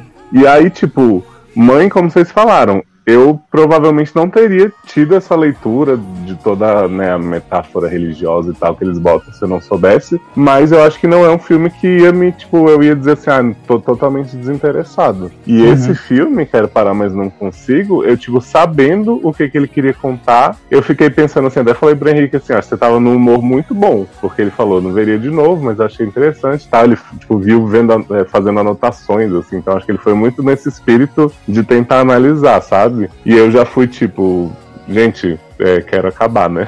Com o filme, porque... Quero acabar com tudo, né? E aí, Darlan, tentando explicar pra você, assim, né, o que que é a visão que ele teve, que depois a gente confirmou nos vídeos e tal, que o que que seria? O zelador tá ali naquele começo, né, contemplativo, olhando da janela, a menina aí, fazendo as, as coisas da vida dele e tal. Ele é o Jake, né, tipo, mais velho, e essa vida da menina, ir conhecer os pais e tal, de tudo que ele passa, seria, tipo, a vida que ele queria pra ele se ele tivesse tido esse amor e fosse mais inteligente, que a mãe dele, né, Tony Colette, toda hora falando, ah, Jake não é muito inteligente, não sei o quê. Tanto que a história vai mudando, né, tipo, a profissão da menina muda, tem umas horas que ela dá Uhum. umas travadas, então você... Muda até de nome. A profissão, o nome, a Isso. roupa que ela tá, muda Isso. tudo. E aí, tipo, a gente teria que encarar como um fluxo de consciência dele daquela imaginação ali, porque na verdade ele tá dentro do carro morrendo de hipotermia e, tipo, revisitando essas coisas da vida dele. Eu acho interessante o conceito em si, eu acho que é até bem parecido com o negócio que você falou do I May Destroy You. Eu acho que tem uma, uma linha de pensamento parecida, só que eu penso que pra você fazer a cena que revela isso, entre aspas, é em 1 hora e 48 do filme. Que é quando a menina encontra o zelador na escola, e aí ele, e ela fala, tô procurando meu namorado. Aí ele fala, ah, como é que ele é? Ela, ai, sei lá, né? Como é que eu vou lembrar? Já faz tanto tempo, né? 40 anos. Exato. A gente nem se conheceu, ele não veio falar comigo, não sei o quê. Então você vê assim, que na verdade essa menina era um grande e se desse cara, que tipo, já pensou o que teria acontecido se tivesse chegado pra falar com ela e tal. Então assim, ele realmente não sabia nada sobre ela, né? E ele vai construindo essas várias versões. Só que aí você pensa que pra você fazer uma hora e 48 de filme dessa alegoria, e aí que eu concordo com o Zanon, tem diálogos bem bons, tem umas questões sobre envelhecer, sobre ah, desperdiçar a vida. E tipo, é interessante, mas você põe nessa mistureba pra você chegar nessa revelação, que pra mim é tipo assim, como eu falei, pra mim é legal a alegoria e pensar em tudo isso, mas não o suficiente pra você ver uma hora e 48 de loucura. E aí pra mim soa tipo How to Get Away, filho do West, tipo, vamos botar uma coisa aqui, porque não é à toa que a gente achou que o filme era sobre a menina, porque eles querem fazer a gente pensar que é sobre ela, só pra enrolar a gente e botar as milhões de pistas escondidas até chegar na verdade que era a imaginação dele. Então assim, vale esse tempo todo, essa loucura toda, tipo, realmente o filme era sobre as mensagens ou era pra gente se enganar e ficar, meu Deus, olha que cara foda e aplaudindo ele, tipo, Uhum. sabe, ter pensado nisso. Uhum. Então eu acabei não gostando por isso. Tanto que assim, depois dessa cena da escola, o filme é só musical, né? Oklahoma. E aí, cena de dança dele se matando e o porco e prêmio Nobel. E aí eu fiquei assim, gente, então assim, conteúdo mesmo esse filme não tem. Ele pode ter uma cara muito PNC pedante, mas a ideia dele é muito simples. É como o Taylor falou, ele tem uma proposta que poderia até ser interessante em menos tempo, mas que foi só firula que ele fez em cima, sabe? Uhum. Exato, ele deu, uma, ele deu um verniz muito rebuscado, muito bonito numa parada que Exato. pode ser simples, sabe? E aí é- é- é, eu acho que acaba entrando naquela questão que a gente fala muitas vezes que, tipo, menos é mais, sabe? Uhum. E aí Sim, ele é entulhou é excesso. É, Aí ele entulhou É, muita coisa. E aí, por mais que às vezes as pessoas até tipo, tenham simpatizado com a história, com o filme e tal, não sei o quê, acho que acaba meio criando um cansaço, porque você que você tem que estar muito predisposto pra chegar nessa jornada, como você mesmo falou, tipo, depois de uma hora e quarenta de filme, pra, Exato. pro, pro É. círculo começar a se fechar e você começar a ter uma ideia do que, que é tudo aquilo que tá acontecendo, sabe? Sim. Mas eu tenho uma dúvida, é, Leózio. Será que as pessoas que assistiram esse filme disseram que gostaram, entenderam que era isso? Aí Porque- eu já não sei. assim, porque eu acho que, cara, eu vi o filme, né? Eu, eu fui igual a Sácer, eu vi um pedaço, aí desisti. Aí, como tava na pauta, eu falei, ah, não, vou gravar, né, sobre o filme, então eu vou tentar ver até o final. Se for falar mal, vou falar com propriedade, né? Não vou criticar uma parada que eu não vi. Não que eu nunca tenha feito isso, já fiz algumas vezes, mas eu tava de bom humor, eu falei, ah, vou Vamos Cara, em né? nenhum momento eu entendi que era uma coisa do cara imaginando a- o, o Arif da vida que ele, te, que ele poderia ter caso ele tivesse falado com ela, porque pra mim isso não fica claro, entendeu? Se você não parar depois de você ver o filme e correr atrás pra ler, ver review, ler Sim. vídeo explicado, ver teoria, você não vai entender isso, você não vai É, pegar isso. então, eu- o que que eu acho? O que eu falei pro Henrique, eu acho que ele tava muito na pilha de entender o filme, porque ele observou e quando vê essa cena da escola, ele, tipo, parou e pensou no negócio, e ele até falou assim, ah, pra mim é muito claro nessa cena quando, ele, quando ela disse pra ele no, no colégio e tal, e aí eu fui assistindo o filme com isso na cabeça, mas pra mim não foi tão claro também a cena, tipo, eu já estava entendendo, entre muitas aspas, do filme porque ele me falou, mas a cena pra mim ainda deixa margem, sabe? Então, tipo, eu entendo a pessoa gostar mesmo sem entender. Até, por exemplo, muita gente não gosta de mãe, como a gente falou aqui, que gosta. Tem gente que gosta de Midsommar, que pra mim é uma bosta, mesmo sabendo a mensagem por trás. Então, assim, esses filmes causam essa impressão, mas eu não consigo entender como alguém investiu, assim, nesse filme, por exemplo, sem. Porque, por exemplo, o Henrique foi ver depois que a Nath já tinha falado que achou uma loucura muito louca, não entendeu. Tipo, a pessoa que vai virgem pra esse filme, não sabe nem que ela tem que prestar toda essa atenção e ver os detalhes que mudam, não sei o que, tipo, deve ser uma confusão. Eu lembro da Amanda falando, né? Que ela, tipo, pelo amor de Deus, alguém me explica, eu não entendendo nada. É, não, então e ele, e ele- ele é altamente verborrágico, né? E uma sucessão de, de coisas que ele joga, tipo a referência do livro, do musical, de não sei o quê. Uhum. Ele vai te jogando várias coisas ali que, tipo, é muita informação pra pessoa absorver. E que, e que muitas vezes ele joga por jogar mesmo, né? Porque assim, não Exato. faz. assim, é só meio que. que é, entre aspas, né? Tipo aquela questão de fanservice. É tipo assim, eu tô jogando aqui só pra ver que se você vai captar, né? Se você vai pegar aquilo ali. Mas não faz diferença nenhuma no E sem contexto do filme. que, assim, beleza, a história é sobre isso que você acabou de explicar, inclusive, obrigado, porque eu nunca teria pensado nessa possibilidade se você não tivesse falado Henrique Leózio. Mas, cara, precisava de duas horas e dez minutos pra contar essa Então. mesma história. Não. Pois é. Ele poderia ter contado exatamente a mesma história sobre como seria a vida dele, caso ele tivesse falado com a menina, se ele tivesse numa outra situação, se ele fosse um pouco mais inteligente, enfim, ele poderia contar a mesma história em uma hora e meia, em uma hora e vinte, sabe? Em uma hora. Ele conta, em um episódio de 40 minutos.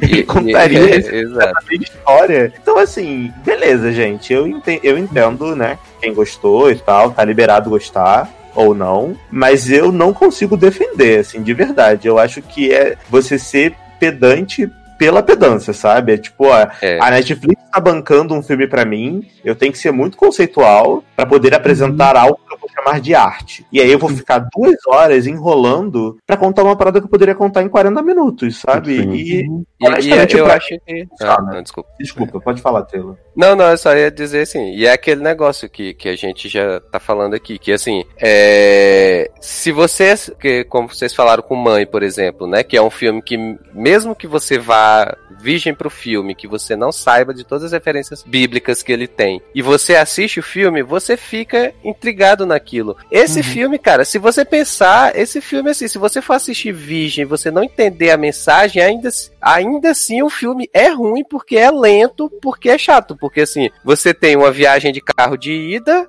uma parte lá na casa dele, uma viagem de volta e o colégio. Então, assim, são basicamente quatro, quatro contextos que você tem e que, assim, se esticam por muito tempo. Tem muita coisa bizarra, né? Acho que é, não lembro quem falou, que já mencionou. Os pais dele, que, assim, é, eu não sei se, se tinha alguma mensagem naquilo ali, no fato dos pais dele serem incrivelmente bizarros, né? Eu não sei se aquilo ali tem algum sentido ou se os pais dele realmente eram bizarros, né? Porque assim, você tá vendo aquele negócio, tá acontecendo tanta coisa, e aí tem o plot lá da, do, do, da máquina de lavar também, que ele fica dizendo que não é para ela descer na máquina de lavar e não sei o que. Então, assim, tem muita coisa bizarra que você não sabe se o bizarro é pelo bizarro apenas ou se na teoria tem uma mensagem naquilo ali Sim. que basicamente é mais uma coisa que você vai ter que ir atrás pra descobrir porque o filme não lhe conta isso. Não, e sabe qual é o grande erro pra mim? Se esse cara tá, beleza, ele pode estar alucinando e na hipotermia, tipo, a mente vai. Mas assim, se ele está pensando na vida dele, na família dele, no amor que ele não teve, por que que tem cenas da menina sozinha pensando no quanto essa situação é estranha? Tipo assim, ele tá se colocando no lugar dessa menina estranhando a situação? Tipo. É. Não, não dá pra Porque eles entender. tentam falar que, tipo, quando ela disse que era acabar com isso tudo, na verdade é ele dizendo que tá pensando em acabar com tudo porque ele vai se suicidar. Mas assim, não faz sentido a maioria das, dos caminhos que a menina faz no decorrer do filme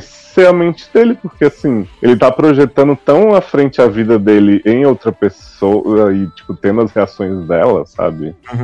Não, é, eu acho que, tipo, é um filme com, uma, com um legal, um conceito que ele tem muito bom. E, tipo, contar uma história diferente sobre você, imaginar a sua vida como ela seria se você tivesse falado com tal pessoa. Quem nunca, né, fez aquela fanfic na cabeça, né, da pessoa que você poderia ter falado, que você não sabe o nome, ela poderia ter os mesmos gostos, gostos que você, conhecer seus pais, tal jeito. Tipo assim, ele imaginar o pai dele velho, novo, tanto porque é, é, não, né, não é num tempo na cabeça dele, ele, às vezes ele enxerga de um jeito ou de outro. Mas não é isso, né? Igual vocês falaram, tipo, a cena que ela vai, desce na lavanderia lá e vê a- o roupão dele. Pra que, que serve aquilo? Porque era ele ali que tava Uhum. imaginando a mulher, não tem o porquê aquilo acontecer.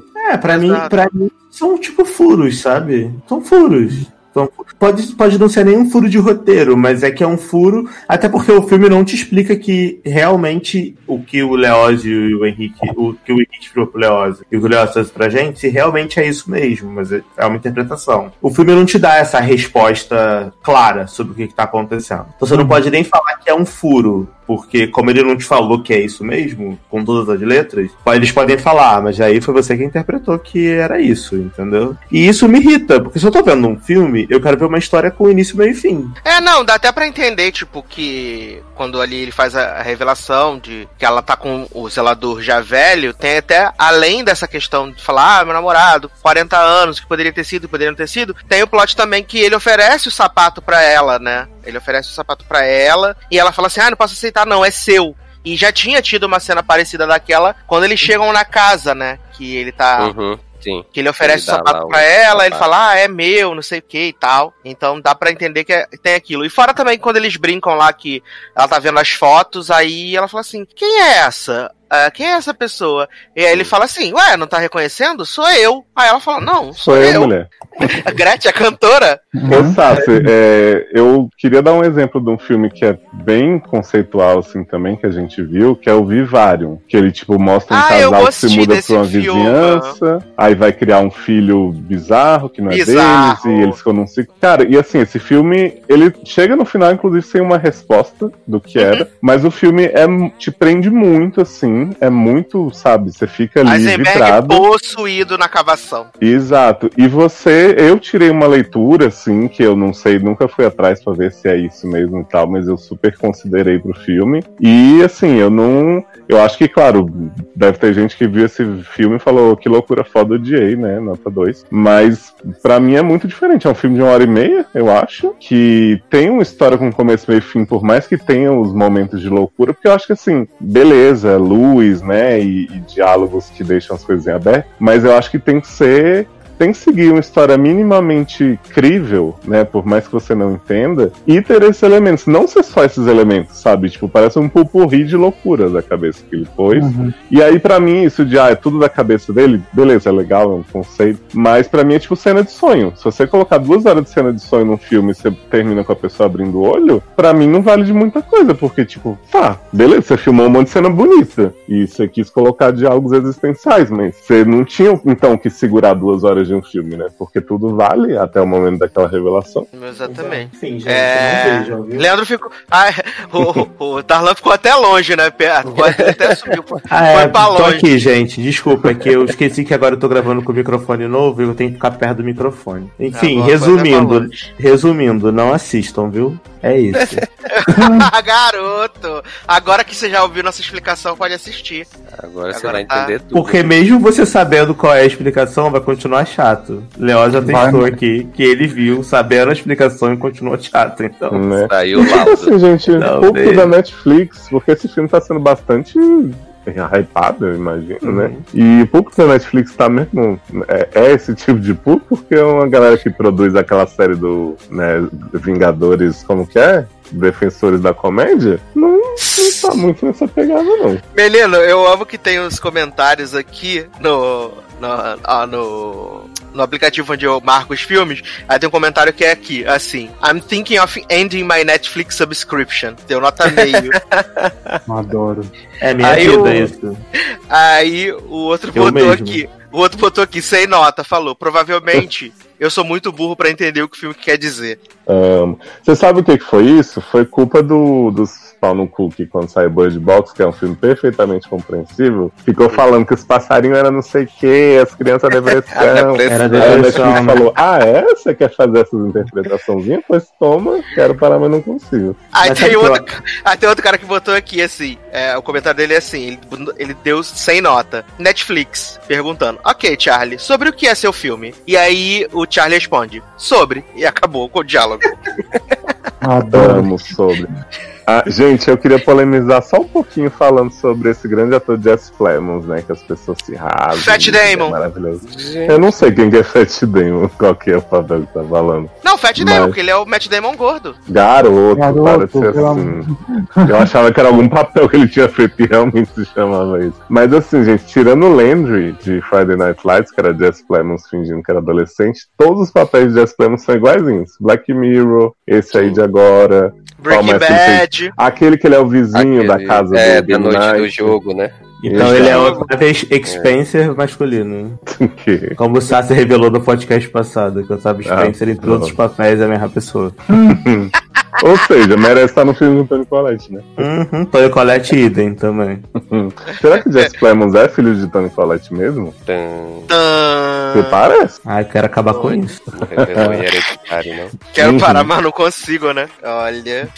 Mas. Sigamos aqui na Netflix, então, agora saindo aí de coisas filosóficas, pra falar de coisas espaciais, né? Porque a Netflix estreou aí sua nova série, protagonizada por Hilary Swank, né? A Olha vencedora aí. do Oscar duas vezes. Falando em Friday Night Lights, né? E Josh Charles, né? Que é Away, que é a série do criador Ai, de Friday Night. Lights. desse nariz de Josh, gente.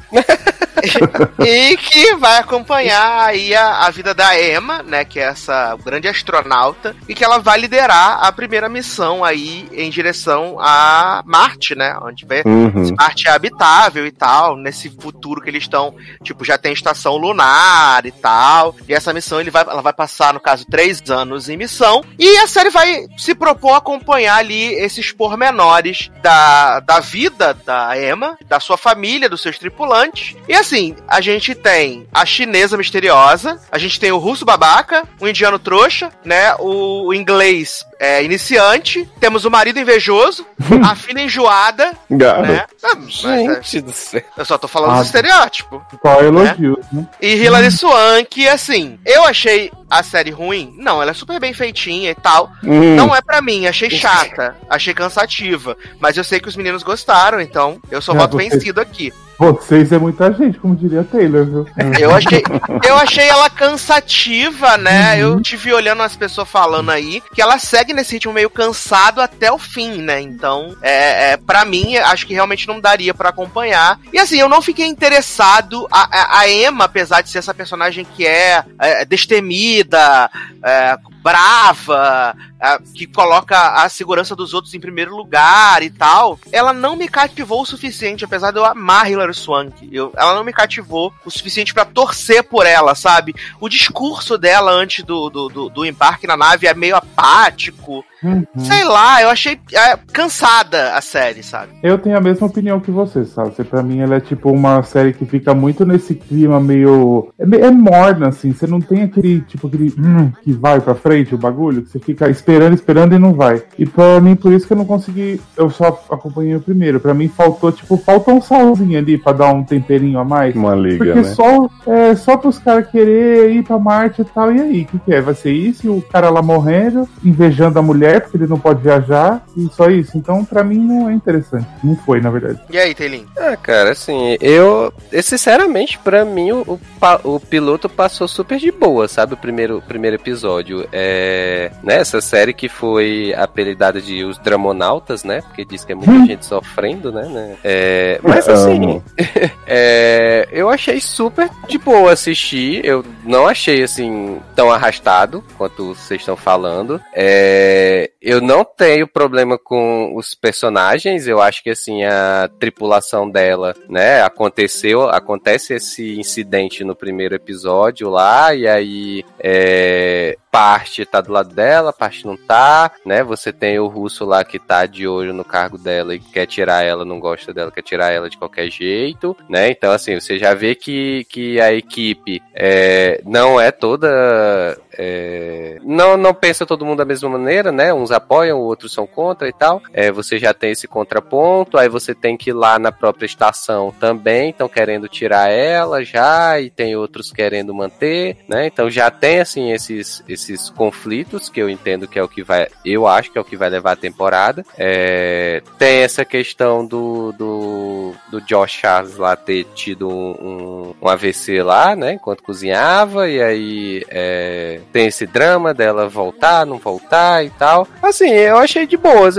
Ah, é a melhor série que eu vi? Não, não é. Mas assim, eu acho que me fez um, um primeiro episódio justo. Eu acho que me mostrou é, a, parte lá espacial, né? Eles chegando no final do episódio, eles é, fazendo lá o lançamento, dando tudo certo. E é, mostrou os conflitos pessoais dela, da família dela e tal. É, a filha não me irritou, como vocês falaram, assim, é adolescente, né? Não tem o que dizer, né? Todo adolescente é basicamente assim. Então, nada de novo. E o marido dela, é, cara, sinceramente, eu não achei ele tão invejoso assim quanto vocês falaram. É, eu sei que mostra, né, que ele que devia ter ido e acabou não, é, não podendo ir e tal, mas eu não achei que ficou claro pra mim no primeiro episódio, pelo menos, de que ele tá super invejando ela pelo fato dela estar indo e ele tá ficando, sabe? É, é, se ele tá sentindo isso, pra mim ficou mais disfarçado, não ficou super na cara. Então, assim, é de boa, assim, primeiro episódio tranquilo, passou rápido, tem 50 minutos, eu achei que passou rápido, né? Geralmente, esses episódios com quase uma hora, eu geralmente olho no meio do episódio, tá lá 30, 40 minutos e tal, e esse, quando terminou, digo, putz, já terminou e tal. Então, assim,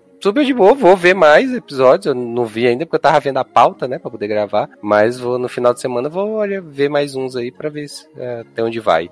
E aí, menino Leozinho? Menino, eu. Logo que eu li, eu vi o trailer dessa série, tava lá assim, dos criadores de Friday Night Lights e Parenthood. Então, eu não, não gosto de Parenthood, né? Friday Night Lights já gostei bastante. Mas eu fui preparado pra muita câmera tremendo, né? Muito personagem chorando assim, meio de lado. Aquela coisa que fica ali uns, longos segundos nesse, nesse sofrimento, nesse dramonauta, né? Como o Taylor falou. E eu acho que essa série tem um pouco disso sim. Então, tipo, não é ela não é o tipo de série de nave de espaço que eu procuro, entendeu? Eu quero ver alienígena mesmo, o negócio pegando fogo. Mas eu achei bastante interessante esse piloto, assim, eu acho que eles abrem vários plots da tripulação mesmo, essa questão que tem um cara que é mais experiente, não quer levar a ordem dela. Daí essa mulher oriental que é meio seclusa, assim, também, ela, tipo, sei lá, parece que ela meio que não aprova as coisas, mas ela tem uma postura um pouquinho menos combativa. Esse cara que é o botânico que nunca foi pro espaço, né? E aí tem um certo receio de fazer as coisas que os outros fazem. E Hilary Swank tem poder, né? Vai lá na,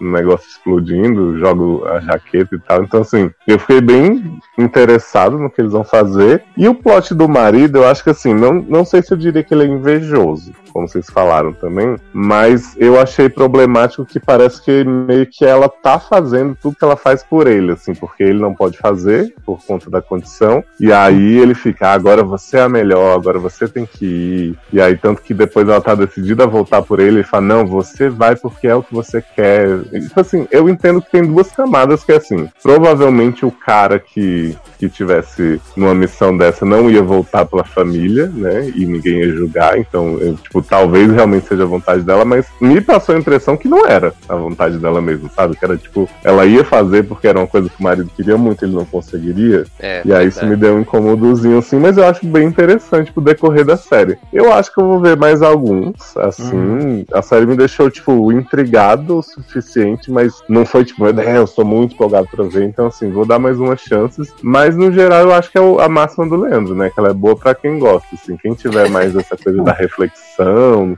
E ela é um drama familiar mesmo, assim, né? Tipo, não é. Não, não creio que eles vão explorar coisas do espaço a fundo ou coisas que podem dar errado na missão, né? Eu acho que vai ser muito realmente a solidão deles, essa coisa de explorar. Então, assim, tô, tô na, em cima do muro, pendendo pra ver mais, mas sem saber também se eu vou ver a temporada inteira. Pode ser que venha aí, né, Léo? Deixando Pode acontecer, né? Então, Exato, A minha impressão, na verdade, foi bem parecida com a sua em relação à relação dela com o marido, que ela, eu não acho que ela realmente queira fazer, eu acho que ela está fazendo porque ela, não sei se ela se sente, não na obrigação, mas, ou- e também não acho que ela se sinta culpada, porque não é culpa dela, né, o fato do marido não poder fazer isso. Mas eu acho que ela meio que, sei lá, ela não faz por ela, sabe? E eu gostei do piloto também, só dando a minha opinião aqui rapidinho. É, eu achei o piloto, o piloto bem ok, na verdade. Achei, eu acho a Hilary Swank muito boa atriz, mas não do piloto, que, que foi o único episódio que eu vi. Não vi, assim, grandes atuações da parte dela, mas também não me ofendeu, não, não fiquei com sono, não dormi nem nada. É, a série eu fui ver na minha cabeça, porque a última série de astronauta que eu tinha visto era aquela série da Apple, né, do For All Mankind. Que, aliás, o russo é o mesmo russo de For All Uhum. Mankind. É, exato, eu ia É, falar isso, que na verdade eles, eles já aproveitam em elenco, inclusive, porque, tipo, acho que devem colocar no Google, tipo, ator russo para fazer série de astronauta. E aparece aquele cara, que é o mesmo ator.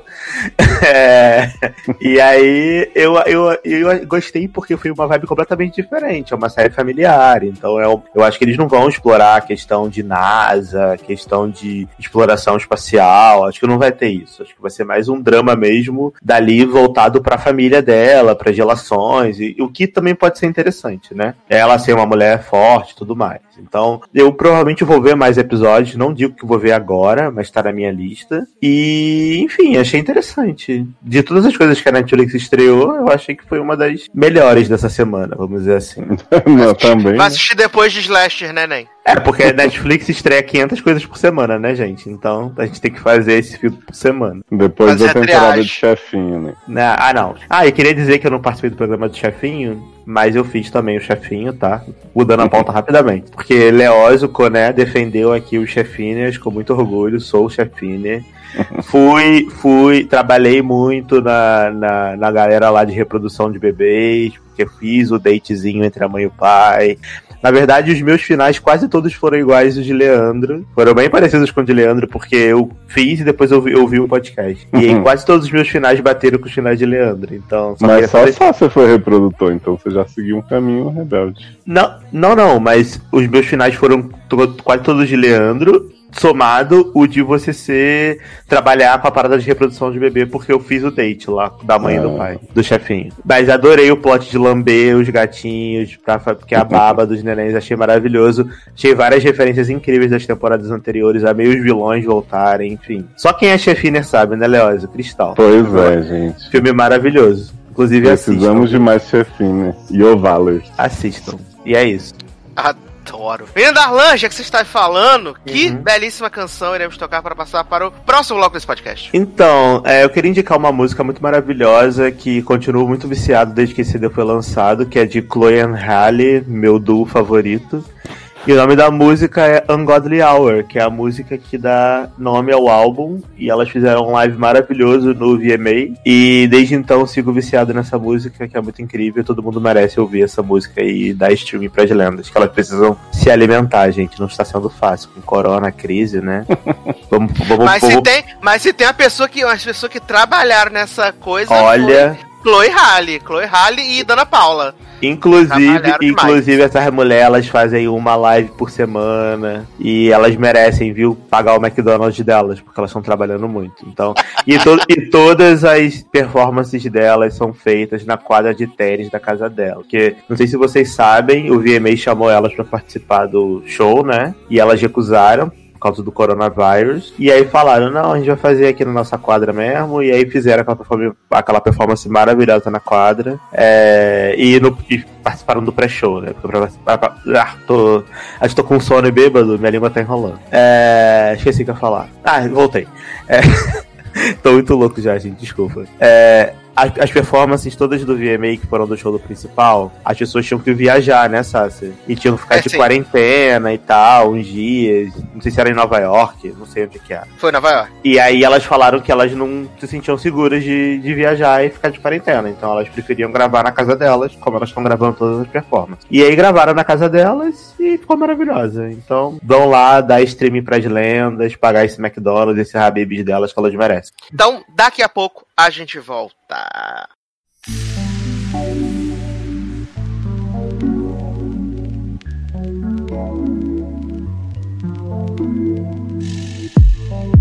Hit me with your eyes.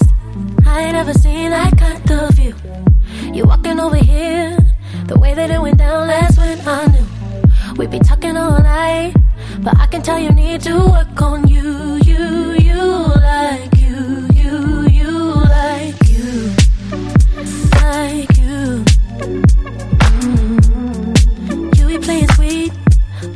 but you know that talk is cheap? Can't fool me. I wish that you could back it up for me, me, me, like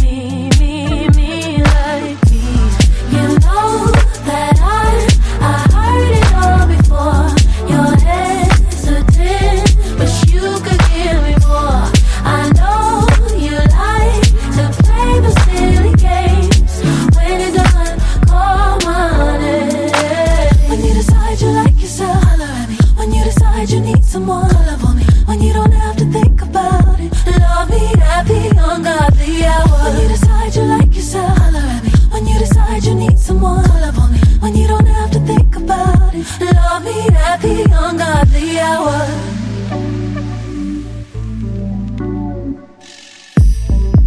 I don't have the time to teach you how to love all over again. Now let me ask you this: Are you giving all that you could give? Once you get it right, baby, just know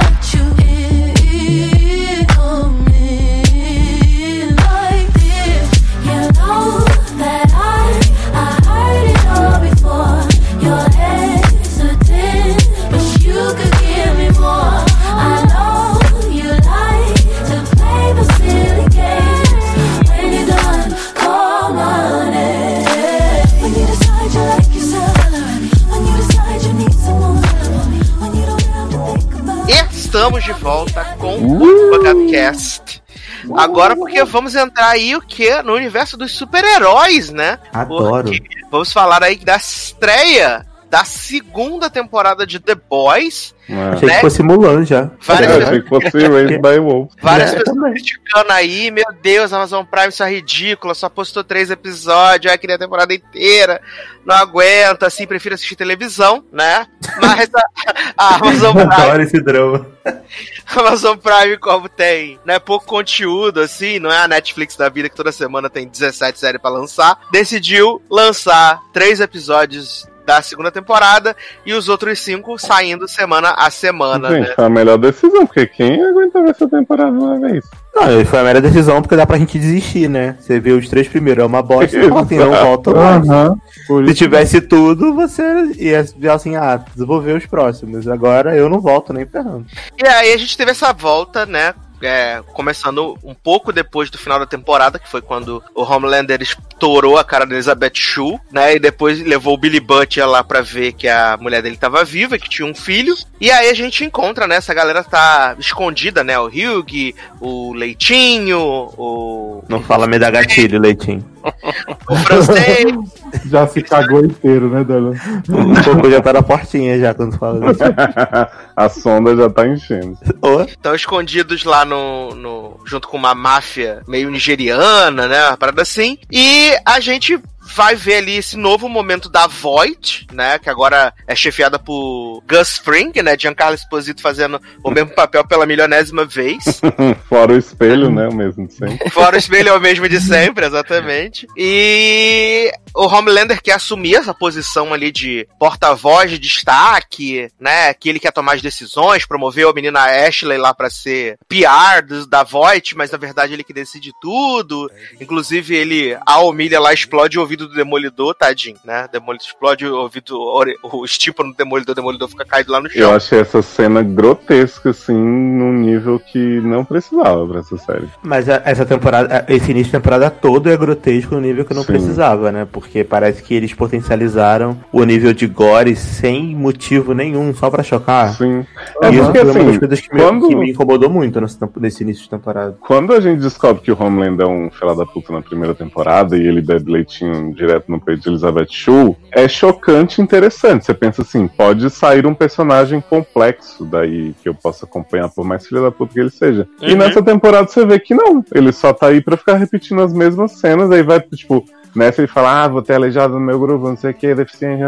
Aí explode os ouvidos do homem que já é cego. Aí, daqui a pouco, ele fala que as guelras do, do profundo são nojentas, não sei o que. Então, assim, sei lá, cara, qual o sentido? Eu vou ficar vendo só pra eu odiar o Homelander e esperar que uma hora Maeve vai matar ele, que as pessoas estão iludidas, né? Não, É, e, aí outra, aí né? a Ashley, né? E a Ashley falando, quando ela vai apresentar lá o Demolidor, ela fala assim: não, porque ele é asiático, ele é PCD, não sei o quê, e a gente já tem mulher no grupo, depois a gente pode arrumar alguém de cor, e aí a gente vai arrasar porque vão ser muito inclusivos, né? Não, e outra, eles fizeram o Homelander ser o cara super contido, ninguém sabia que ele era um filho da puta, tal, não sei o quê. E agora foda-se, né? Ele é filho da puta, de Exato. todo mundo e percebe, né? Exatamente. É, porque agora eles inseriram a pessoa que é supostamente pra ser mais filha da puta que o Homelander, né? Que é a Storm alguma coisa lá, a Storm Tempesta. Periquita. É, Tempesta lá, que é pra ser mais filha da puta que ele, né? Que nos quadrinhos é um, é um homem, né? E aí, e é supremacista branco, né?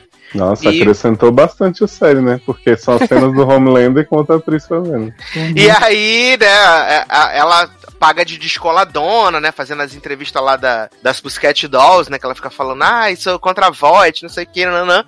E aí, quando ela tá lá perseguindo o irmão da, da, da menina dos The Boys, ela fala assim, ah, esse é o amarelo ridículo, né, e aí explode lá as- os pescoços dele. E assim, é, contrariando todas as expectativas, assim, eu não achei os episódios, assim, muito cansativos. O primeiro episódio eu achei muito longo, desnecessário. Mas os outros dois, pra mim, passou bem mais rápido. Foi mais ou menos o negócio que o Hum. Taylor falou. Que eu vi ali metade do. do- botei o, o cursor pra ver e, tipo, já tinha passado de 30 minutos, sabe? Mas não precisa realmente. privilegiado De, você sim. mas não precisa de episódios de 55, 58 minutos. Não precisa. Não, precisa. 40 já tava muito bom já.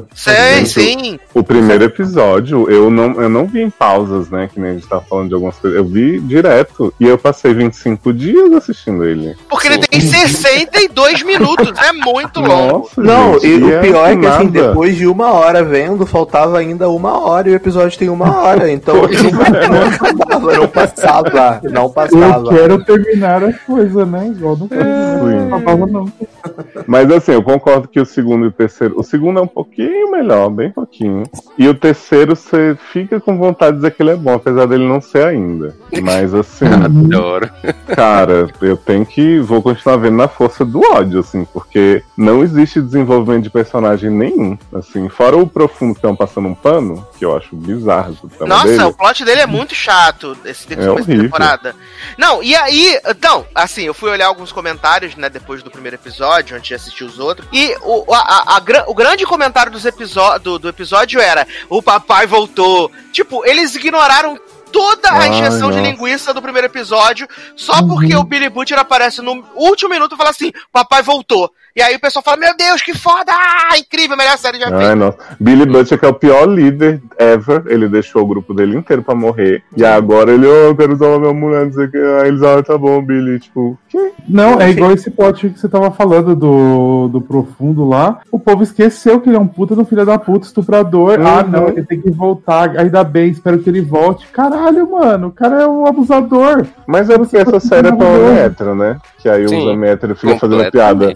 Oh, olha o Homelander com o Billy, ele faz cara de tô com o saco cheio. Aí ele vê o leitinho da mamãe, ele fica animado. Ah, ah. Então, pra eles, né? O cara ser abusador é de menos. Não, e sem contar que todo o plot do, da Starlight com o Seth Cohen genérico. Gente. Ouviu? Starlight começou cantando country maravilhosa no enterro. E eu, Eu- achei que eu ela ia ser como, né? boa. Eu achei que era a Raina James, achei que tava assistindo Aham. Nashville, Achei velho. que era. Todo esse plot dela com ele, aí se encontra no metrô e não sei o que, se tipo assim, infiltrada na clã, sabe? Eu tô achando tão chato, mano, mas tão chato, tipo, Ah, você não caralho. gostou do, pro- do prostituto que deixa cortar as partes dele? Uhum, Mil dólares você ai, corta minha rola? Te dou, te dou mil dólares se você pode levar minha rola. Aí o, aí o homem corta o braço, aí dá pra ele. Aí o cara fala assim: Ah, onde é que tem caixa eletrônico aqui? Nossa, muito engraçado, meu Deus. Uau, Não, nossa. E, e como é- o Léo falou, o hétero falou, o Léo falou, E eu te ofendeu aí, Léo. Nossa, não me xinga assim de graça, não. não, como, é pela meio hétero mesmo, porque assim, se você vê, nenhuma mulher da série tem plot, uma que Neve quase não aparece, e a Starlight... Quando ela aparece, é o mesmo plot da primeira temporada. É, Uhum. e a Starlight, o plot dela é do Hugh, não é dela. Ela não tem mais uma vida própria. É Sim. só Homelander o tempo inteiro, porque deu certo na primeira temporada. Mundo fala, ah, filha da puta, toma leitinho na teta, blá blá blá. E agora é, fica só nisso. E, tipo, não vejo sentido de o povo falar, nossa, série foda. No Rotten Tomatoes tá 98% de aprovação. Você fica, caralho, o que, que as pessoas estão fazendo? Não, e sabe o que é pior? E aí agora botaram essa outra personagem feminina, que vai ser filha da puta igual o Homelander, né? Uhum. Que é o grande twist, é uau, nossa, ela também é filha da puta. Quem poderia imaginar, já que todos os heróis são filha da puta, mas beleza. Uhum. E aí, E quero que ela não é nem de esquerda nem de direita, Uhum, né, Darlan? é, ela é vai um na entrevista É. e fala, ai, gente, homem e mulher, o que que tem? Tudo igual. Não, né, e também humanos. aquela coisa, né, de que o Homelander representa a velha mídia, televisão, cinema, e ela é a nova mídia, redes sociais, É o uau. streaming, ela é do Ah. streaming. Crítica E aí- social foda, né? né? O pau. E aí botaram ela pra ser a Homelander feminina 2.0 pra gente ver uma caralhada de escrotice novamente pra poder forçar ainda mais no gore, na escrotice, no não sei o que, que foi o que deu certo na primeira temporada. E aí as pessoas vão ficar vendo isso, e vão ficar falando: "Nossa, que maravilhoso, que série incrível. Uhum. Uau, muito pra ela bater de frente com o Homelander". Gente, Vai bater de frente, mas vai dar, né? Vão, vão trepar, vão não sei o que, daqui a pouco vão se unir, aí um vai trair o outro. E eu te pergunto Eu- o seguinte: três episódios, né? Acho que a temporada vai ter 10, se não me engano, vai ser um pouco maior. Eu acho que são 10. Você São sabe oito, qual que é a história são da oito. temporada? Porque Não os- história. os boys, eles estão procurando o quest que inventaram agora, porque não dá pra matar o Homelander nem mais nenhum herói É porque agora. a história do Homelander agora, nem é, é quero ser pai de família. Essa é história dele. Nossa, essa Jogando cena também do dele telhado, jogando o né? menino do telhado e ha, ha, ha, vou mostrar o poder dele e Chantalzinha lá, né, irmãs de Haley como, É. chocada. Dinheiro de droga, coitado. Aliás, Somos muito politicamente incorretos, né? Ah, Né? eu-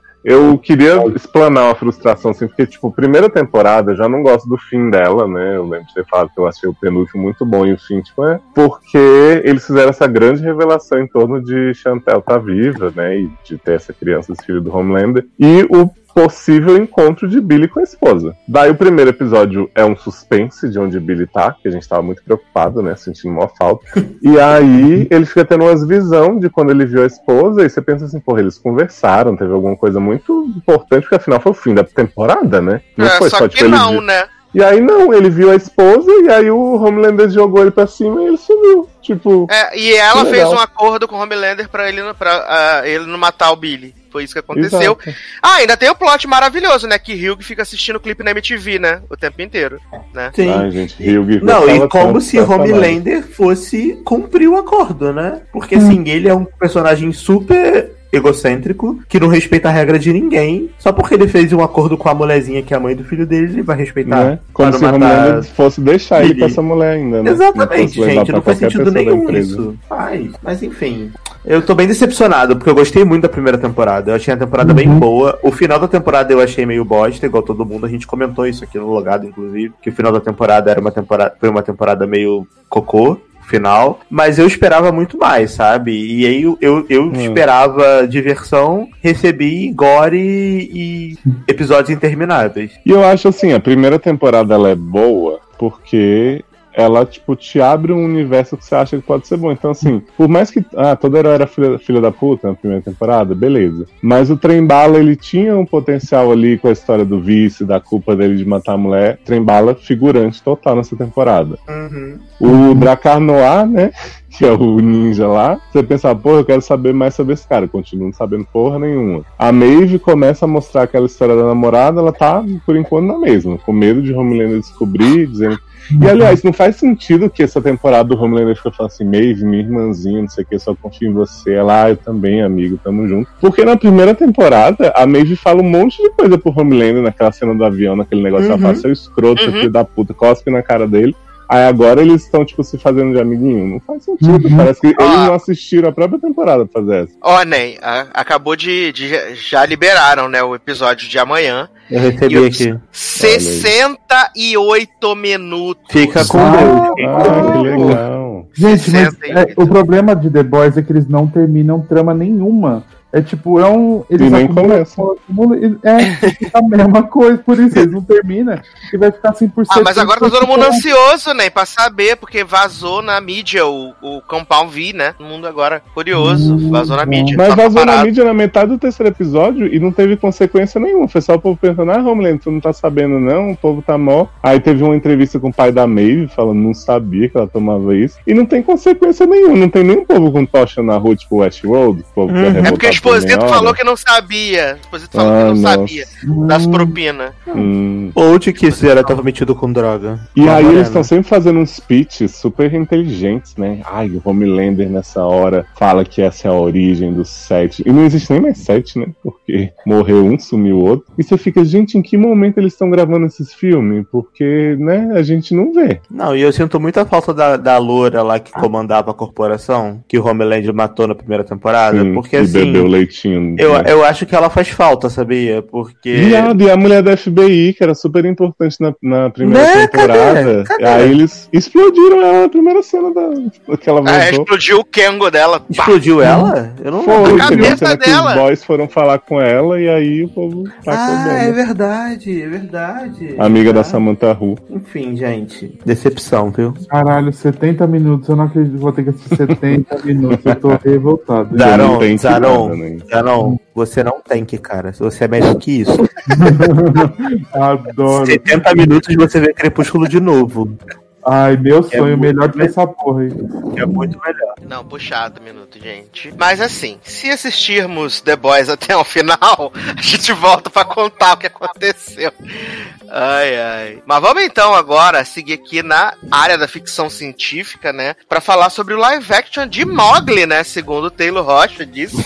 Adoro, né? Que é a nova série da HBO Max, né? Criada por Lobinhos. Essa série é que tem a produção e a direção dos dois primeiros episódios de Ridley Scott. Boate Né? que é nova Gotti, né? E ela tem essa premissa aí que vai mostrar esse, essa, esse futuro, né, distópico, aonde dois androides começam a criar crianças humanas, né, num ambiente inóspito. E aí a gente vai começar a entender ao longo dessa primeira temporada, provavelmente, vai ser a temporada do Vem Aí, o que levou até essa, essa, essa questão dos androides. A gente vê que o, a- o planeta Terra ali em 2148 era dividido entre os believers, né, que é a galera que acreditava no, no Deus Sol, e os ateus.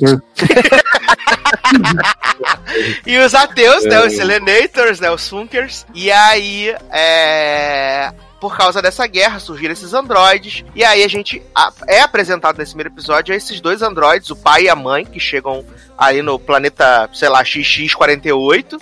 E essa androide, ela fica ali nove meses deitada, dando luz a seis crianças, né? Ela dá luz a seis crianças. E o último neném nasce morto, mas ele acaba é, revivendo. E aí ele ganha o- nome do, do criador deles, né? Campion. E aí a gente vai acompanhando, né? As crianças crescendo, eles cuidando das crianças, plantando. E aí as crianças ficando doentes. 10 minutos, as crianças morrem. Morrendo, exatamente. Vou fazer uma crítica social foda que todas as crianças não brancas morreram e só sobrou a branca. As crianças É. morrendo, tudo, né? E aí, de repente, a gente vê essa galera do. A, a, a mãe ensinando as crianças que, tipo, eles são ateus, que eles não acreditam em Deus, não sei o quê. E aí chega essa nave, né? É, o, o, o pai manda lá as mensagens pra nave, né? E aí vem essa nave com a galera do Deus Sol, com- inclusive com o homem de, de Vikings, né? O, o Ragnar. Travis E aí- o Tarzan. ele vem aí com a, com a, com a nave e aí a, a mãe, né, que ela tem uns, uns acessos assim que ela se imagina voando, não sei o que. De repente a mulher solta o grito do canário, né? Uhum. E aí começa a estourar, a ferver a cara da galera. E aí depois ela pega a nave, vai na nave principal. E aí ela só grito da canário explodindo as pessoas inteiras, tudo, né? E aí ela volta pra terra com algumas crianças, né? E. A partir da, da- desse primeiro episódio, onde acontece já um monte de já coisa. morreu as outras crianças, ela traz uma nova pra plantar, né?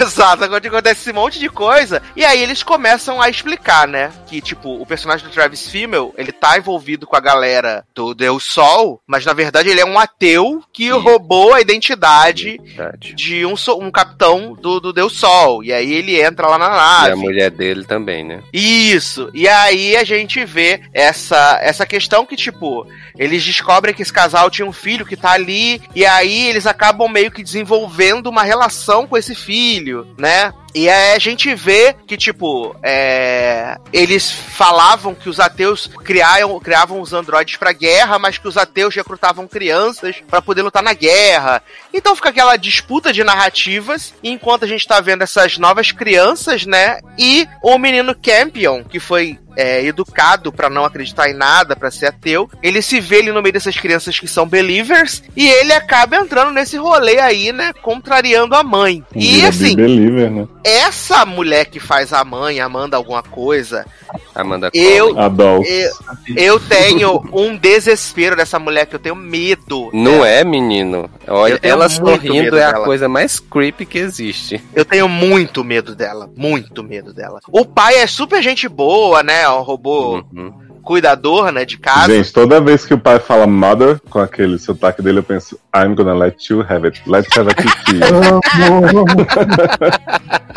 Apareceu o Chris foi louquíssimo. Sim, aguardando Sarah Jessica. E assim, é... eu gostei né, dos três episódios, né? É, sei que não é uma unanimidade aqui no, no elenco, né? Mas eu gostei, fiquei interessado, quero saber mais desse universo, quero saber mais dessa guerra. É, quero saber por que, que a, a Mother, né? Que ela é chamada de necromante, né? Por que, que ela é esse robô tão poderoso, tão especial, tão incrível? Por que, que tem esse rolê dos olhos? Eu quero entender um pouco mais sobre essas, essas questões, sabe? É, Eu fiquei realmente interessado. Estou dizendo que é melhor a última Coca-Cola do deserto, aquela geladinha. Não, mas é uma boa série, assim, na minha opinião, humilde. Mas Coca-Cola no deserto não é gelada, né? Garoto, tem a geladeira lá. O deserto, imagina só aquele gás quente. Misericórdia. É, eu gostei muito do primeiro e eu estou interessado ainda, apesar de o segundo e o terceiro pra mim eles serem assim de um nível de quebra de ritmo terrível. Mas assim, sabe o que, que mais me incomodou mesmo, Sassi, do primeiro pros outros, fora acontecer tudo? É que assim, a gente deve acreditar que essa mulher, essa mãe, essa robô, essa deusa louca feiticeira, ela é super protetora, assassina, né? Não mede esforços pra salvar o filho e as crianças, não sei o quê. E aí, ela primeiro poupa o Travis Fimmel, que foi o primeiro que ameaçou ah, tudo dela. Tipo, ela deixa ele caído no chão, uma parte, e vai voar. Tipo, ela limpa, limpa a ali. nave, né? Limpa a nave, vai pro céu. Exato. Aí ela chega, dá uns gritos em duas salas que as pessoas explodem tudo, e aí taca a nave lá num longe que dá uma explosão colorida. Você pensa assim, cara, não tem nem como ter sobrevivido ninguém, né? Inclusive pega só Né? seis crianças, sendo que tem 150, deixa as outras lá.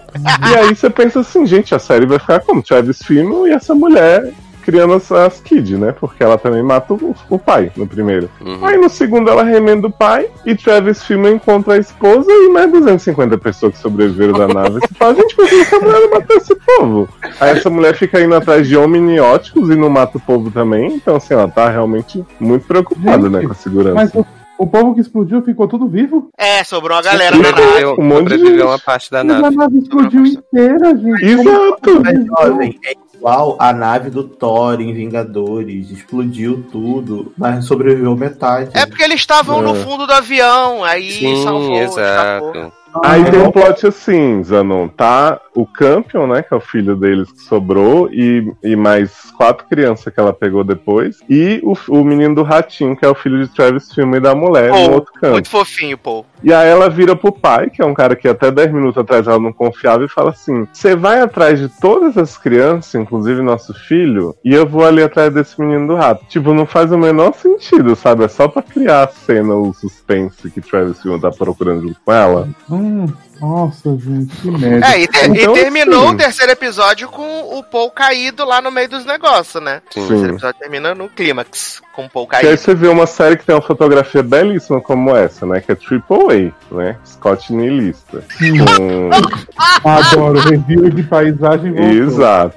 Uma série que tem uma tenda inflável lindíssima, uma casca de tartaruga vermelha, assim, que ela cria Sim. os filhos. Que os robôs tudo usam essas roupas de plástico, tá? mas ela se perde nas besteiras de roteiro, nas armaduras de roteiro, sabe? Essas coisas menor, né? Mas nem é Ridley Exato. Scott, né, viado? O que, que eu posso pensar, de esperar de você acha que Ridley Scott fez alguma coisa mesmo, jovem? Só botou Sei o nome. lá, nem. Que ele É. dirigiu, né? Aí Ele esse ó, trabalha Os dois mais. primeiros, né? ele dirigiu os dois primeiros, né, Nen? Aí é- deve ter tido envolvimento com o conceito, né? E aí, lembrando em consideração que ele fez Prometheus, né? Hum, E aí, tá Eu, eu, eu não achei Não o primeiro episódio ruim. Não achei ruim o primeiro episódio. Mas o segundo, eu só vi o 1 e o 2, né? Não vi o 3. Me broxou bastante, sabe? Eu acho que eu não continuo, não. Até porque eu acho os episódios longos. Eu não sou uma pessoa que gosta de história de Android, tipo, tanto que eu vi Westworld, sei lá, três episódios, quatro Ah, episódios. você não gosta de Blade Runner? Não sou muito fã de Blade Runner, então, assim, pra mim não é uma história que me agrada. Talvez eu não seja o público-alvo da, da série.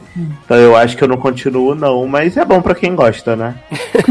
Segue aí. É, eu, eu gostei do, do. Eu vi os três primeiros. Né? Achei interessante a temática, é, mas aí eu tenho que concordar com o Léo que eu acho que o- os dois, o segundo e o terceiro, eles quebram muito o ritmo do primeiro. É, é porque eu acho, né? Vê se você concorda comigo. Eu acho que eles acabam mal distribuindo a história. Sim, Porque, tipo, você é, podia, podia ter essa chegada ali do pai e da mãe, é, Uhum. o crescimento dos embriões, e aí você já começar a contar essa história ali do pré, sabe? Daquela Uhum. guerra que tava tendo, os ateus, e ali você Exato. ir distribuindo essas coisas. Só que aí você fica focado nesse primeiro episódio, nesse rolê dos androides e das crianças, e aí depois você conta o que aconteceu antes. Exato. E, por É. exemplo, esse backstory do Travis Fimmel, né, dele e da mulher terem se infiltrado, poderia ter contado enquanto ele ainda tava ali, sem ameaçar é, a, Uhum. a Android Uhum. em si e tal. Porque isso, isso pra mim é a temporada inteira, isso acontece no primeiro de verdade. Ela sai matando geral. Eu achei que ia ter aquele momento da tensão de tipo, será que eles sabem mesmo? O quanto que ela vai aguentar, sabe? E tanto que no segundo, quando começa esse plot Travis Fimmel, eu falei- pro Henrique assim, mas que diferença faz pra mim saber que Travis Fimmel é outra pessoa se passando por Travis Fimmel? Se eu não sei quem é Travis Fimmel. Uhum. Então, assim, É, pois é, é, eu acho que o modo que eles estão cortando a história pra mostrar o passado até onde a gente tá agora, eu acho que tá mais complicando do que ajudando, assim, pra, pra, pra gente Sim. entender. Porque, assim, é, é, o primeiro episódio é bem interessante, é fechadinho, né, como a gente falou, né, vem, conta a história e vai-se embora. É, mas, assim, é de boa. Só que, tipo, é, eu acho que os dois outros episódios, né, é, como eu tô falando, eu acho que é, eles embaralharam mal o modo que eles vão contar o passado, então, assim, eu acho que tá, tá bem, bem complicado. E aí, assim, tem uns pontos que eu acho interessante, que, que assim, estão me deixando curiosos, como, por exemplo, né, Sácia falou dessa questão da, da mãe, né, é, que, assim, aparentemente, pelo que foi falado, ela tinha uma programação para ser uma exterminadora, né, que é a necromancer, uhum. e ela foi aparentemente reprogramada pelos ateus para ser uma cuidadora, né? É, então, é, achei interessante esses tipos de androides que a gente tá tendo, né? É, espero que tenha um pouco mais disso durante a temporada, assim como a questão de que eles, na teoria, foram para um planeta inóspito e já tem lá algumas criaturas, né? Que atacam, que atacam o pessoal lá. Que aliás as criaturas aparecem pra dar um showzinho no telhado. E Sim. aí que Campion fica assim: ah, nunca vi criatura aqui, minha mãe tá inventando isso pra assustar a gente, sei o quê. Uhum. E as criaturas só aparecem pra jogar Travis Filma no buraco, né? Que tipo, ele tá lá deitado na Sim. corda e eles dão um empurrãozinho, somem de novo. Exato. E eu fico pensando, gente, essas criaturas nunca apareceram em vários anos. Aí chegaram junto com os humanos da nave pra fazer, sabe, brincadeira com eles. Tá, Mas- Eu espero que eles expliquem bem. Não, mas aí eu, eu tô entendendo que eles já eram de lá e que o fato de chegar a gente no planeta, vamos dizer, acordou eles. Coisa do tipo. Ué, mas já tinha as crianças. Já tinha as crianças? O que que Não, sim, mas eu, mas eu acho, né, que é a questão de. Tipo, eles estavam naquela parte ali que era meio afastada, que a mãe Uhum. ficava metendo o caô de, ah, quando a- a- a- o inverno chegar, a gente vai passear, dar um rolezinho, não sei o quê. Mas eu acho que ela já Entendi. sabia aquilo ali, então eles estavam meio que é, seguros, é, seguros ali. Exato, exato. Então, assim, eu acho que tem essas questõezinhas que eu acho interessante, assim como essa questão desse confronto de ateus com o pessoal da religião, né? Porque é, tem essa questão de que eles estão recriando, estão tentando, né? Aparentemente recriar a humanidade no outro planeta, né? E aí, é, na teoria, assim, a gente tem que a- os ateus reprogramaram a mãe e o pai para poder ensinar as crianças que eles não precisam acreditar na religião, que eles podem Uhum. pensar por si E só. né? Então, aparentemente deu algo errado, né, nesse de um Isso. sonho. Porque, Exato. assim, eu nem imagino que o plano original era esses dois robôs estarem cuidando dessas crianças. uhum. E nem eles irem pra esse planeta, porque o pior planeta é a comida é radioativa.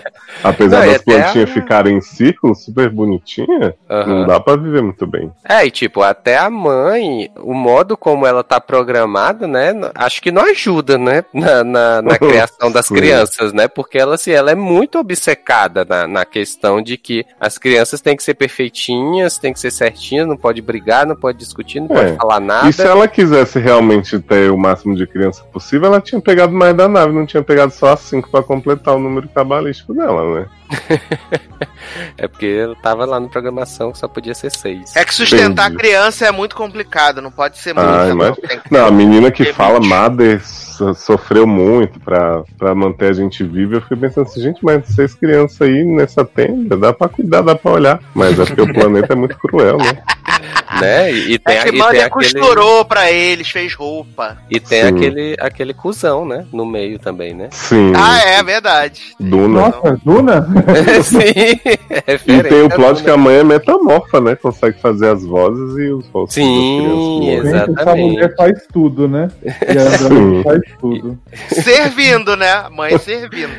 O pai faz o quê? Ah, eu não consigo. O... Gente, tem uma cena maravilhosa que a criança prende o pai na porta, que é só dar um empurrãozinho. Ele Aham. fica assim, ô campeão, se você não me tirar daqui, eu vou bufar e vou assoprar. E aí as crianças saem correndo, aí três horas depois ele empurra a porta. Eu fiquei, ué, por que não fez isso antes, cara? Ai, gente, eles Ai. quiseram muito fazer os três porquinhos, que ele era o lobo e as crianças. Mas ele a mãe conta a história dos três porquinhos, viado. Sim. Ai, exato. gente, o conceito dessa série, pelo amor de Deus. A mãe conta É o live, história. live action de Mogli com os três porquinhos. É, e como a nova si. como vocês falaram, eu assisti o primeiro episódio, não achei ruim. Achei ok, tipo, decente, mas pra mim era tipo um episódio de Black Mirror, que no final a tecnologia vence. E eu acho que é isso. E, tipo, pra mim eu já vi tudo que eu precisava ver ali. E eu acho que não tem muito o que eles explorar mais pra frente. Se aparecer Renesme, né, que é a série dela, né, um androide lobo e Híbrido, né? híbrido. Mas é fato que vai ter isso. Vai ter híbrido, uma dessas crianças aí vai crescer, vai se envolver com, com Android, Sim. vai, vai ser bebê híbrido, vai ter. Cara, pra mim essa série vai ser a nova Si. Vai descobrir no final uma mega conspiração de alguma coisa envolvendo ou os humanos ou os androides, ou a- o cara que criou esses androides vai aparecer no meio da série, vai ser mega evil. Vocês vão ver só. Me contem depois. Me digam que eu não tava certo. Gente, e o que eu mais amo da Han é os diálogos muito sutis pra mostrar que Travis Fimmel e a esposa estão mentindo, né? Porque tem hora que eles estão lá na simulação da nave vão falar com o filhinho. E aí o filho faz o filho da Tessa Thompson, né? Tipo, o que, que vocês estão falando comigo? Vocês nem ligam pra mim? Ah, isso mesmo. É, mas na simulação é diferente, né, filho? Agora a gente vai ser diferente, não sei o quê. Aí daqui a pouco eles falam uma merda muito grande, aí o povo da tripulação olha pra eles assim, o quê? Aí ele, não, porque eu não conhecia essa música aí, né? A música, não sei o que, ah, acredito, não sei o que. Aí eu, gente, o que que tá acontecendo? Os diálogos dessa série são maravilhosos. Parece o começo de Inumanos que eles estão vendendo Rino, Rino, Rino Para, não é assim também. gente, é sim, os robôs são maravilhosos. Mas lá eles são robôs. tudo bem, É? como você está? É, eles são, eles são, mas eles são androides, né? E não tem. Ah, mas eu acho Ah, a atuação do Fado bem galhofa, assim, a da manhã até compro, mas a dele, que ele fez, Mother, I'm gonna go. Ah, eu amo. Mas assim, eu pelo menos vou assistir Raised by Wolves, então eu em breve. Também vou. Quantos episódios são? Tu sabe, Sassi? 10. Vão ser 10. E já saiu Tá 4 saindo. 5. Uhum. É, saíram dois, hoje vão sair de dois em dois, né? Ah, são de dois em dois, isso que eu ia perguntar. Vai ter Eu tipo não a meio Destroy, daqui a 5 meses acaba. Pelo menos um de vocês vai desistir até o final. Estou Tá. prevendo isso. Quem será? Quem será? Obrigado. Ah, eu amo. Mas vamos então aqui pra última pauta desse programa maravilhoso, Ah, né? já. Que guardamos o melhor pro final, né? Tá lá, 5 horas da manhã já, tadinho. Gente, Eu tô, É. aqui, eu tô literalmente dormindo, ainda bem que o meu tio é elevado, que tá me mantendo acordado aqui. Porque vamos falar aí do live action, né? Mais um live action da, da Disney. Esse que vinha aí em março acabou indo parar no Disney Plus, né? E as pessoas revoltadas que ter que pagar a mensalidade mais 40 dólares pra poder assistir Mulan, né? O novo live action né, da Disney. Que dessa vez ia vir pra honrar a tradição chinesa, ia ser. Tipo, a lenda original, sem Mushu, sem, a, sem Aguilera e Mas a galera tá parecendo mais do que a Mulan, né? Dá a Henrique. Henrique fica boladíssimo, que todo dia aparece o clipe da Aguilera lá no grupo. Cada, cada dia uma, a galera cantando essa música de um jeito diferente. A galera vai voltar com o Nanotua, não, né? Aham. mas, gente, mas eu tô aqui acordado pra contar pra vocês a minha experiência vendo esse filme no cinema hoje. Mas vamos lá, vem aí. Continue. E aí a gente tem essa questão do, do live action, né? E ah, mostrando a Mulan, que ela é essa menina que tem o Ki, né? e Que as meninas são que tem Ki são mal vistas. Então ela, né? O pai dela fala pra ela, baixa a bolinha. O pai dela, que aliás é o chinês safado de 24 horas, né? Isso me faz todos os chineses, né? É Isso é isso, horrível, né? monstro, cretino. Sacaneou Jack Bauer. E Uhum. aí, ele fala pra ela, baixa tua bolinha. Aliás, a, a cena inicial da Mulan no CGI, meus amigos, é uma pérola. Mas né? você sabe que é uma barra, né? Esse CGI dos primeiros cinco minutos do filme é bem. Mas assim, bem- eu, bem eu, eu, eu acho engraçado que, tipo, esse Claramente filme... não custou 300 milhões. Não, eu acho engraçado que esse filme ele tem, ele tem, ele tem cenas muito bonitas, muito bem feitas, é, locações bem legais e tal.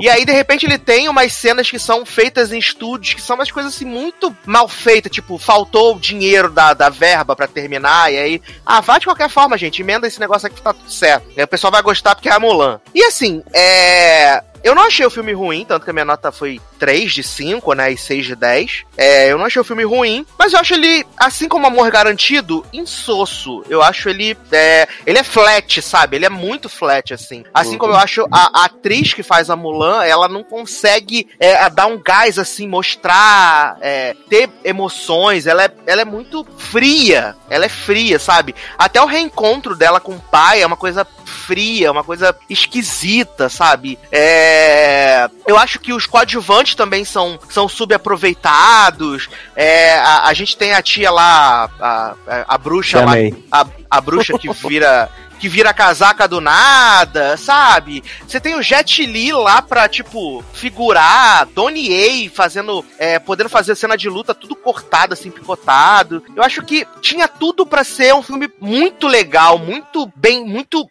empolgante, cativante, mesmo sem Mushu, sem música, ele tinha tudo pra ser cativante, mas tipo, ele não conseguiu me cativar, ele foi pra mim assim, é, é a mesma nota do começo até o fim, sabe? Eu não, eu não me vi torcendo pela Mulan. E isso me deixou chateado, porque eu gosto da animação, não é a minha animação favorita, mas eu gosto muito da animação. Eu acho que a personagem Mulan da animação, ela tem, ela tem muito poder, muita presença, é, ela aprende muito né, com, com, a jornada dela ao longo do filme. E eu acho que aqui é muito. Você tem o Xi, você é escolhida, o destino vai te levar, e aí fica sei lá, esquisito. E a tia não carismática. Única parte boa é a Maid Agents of Shield, a Mulan do desenho aparecendo no final. Cristal.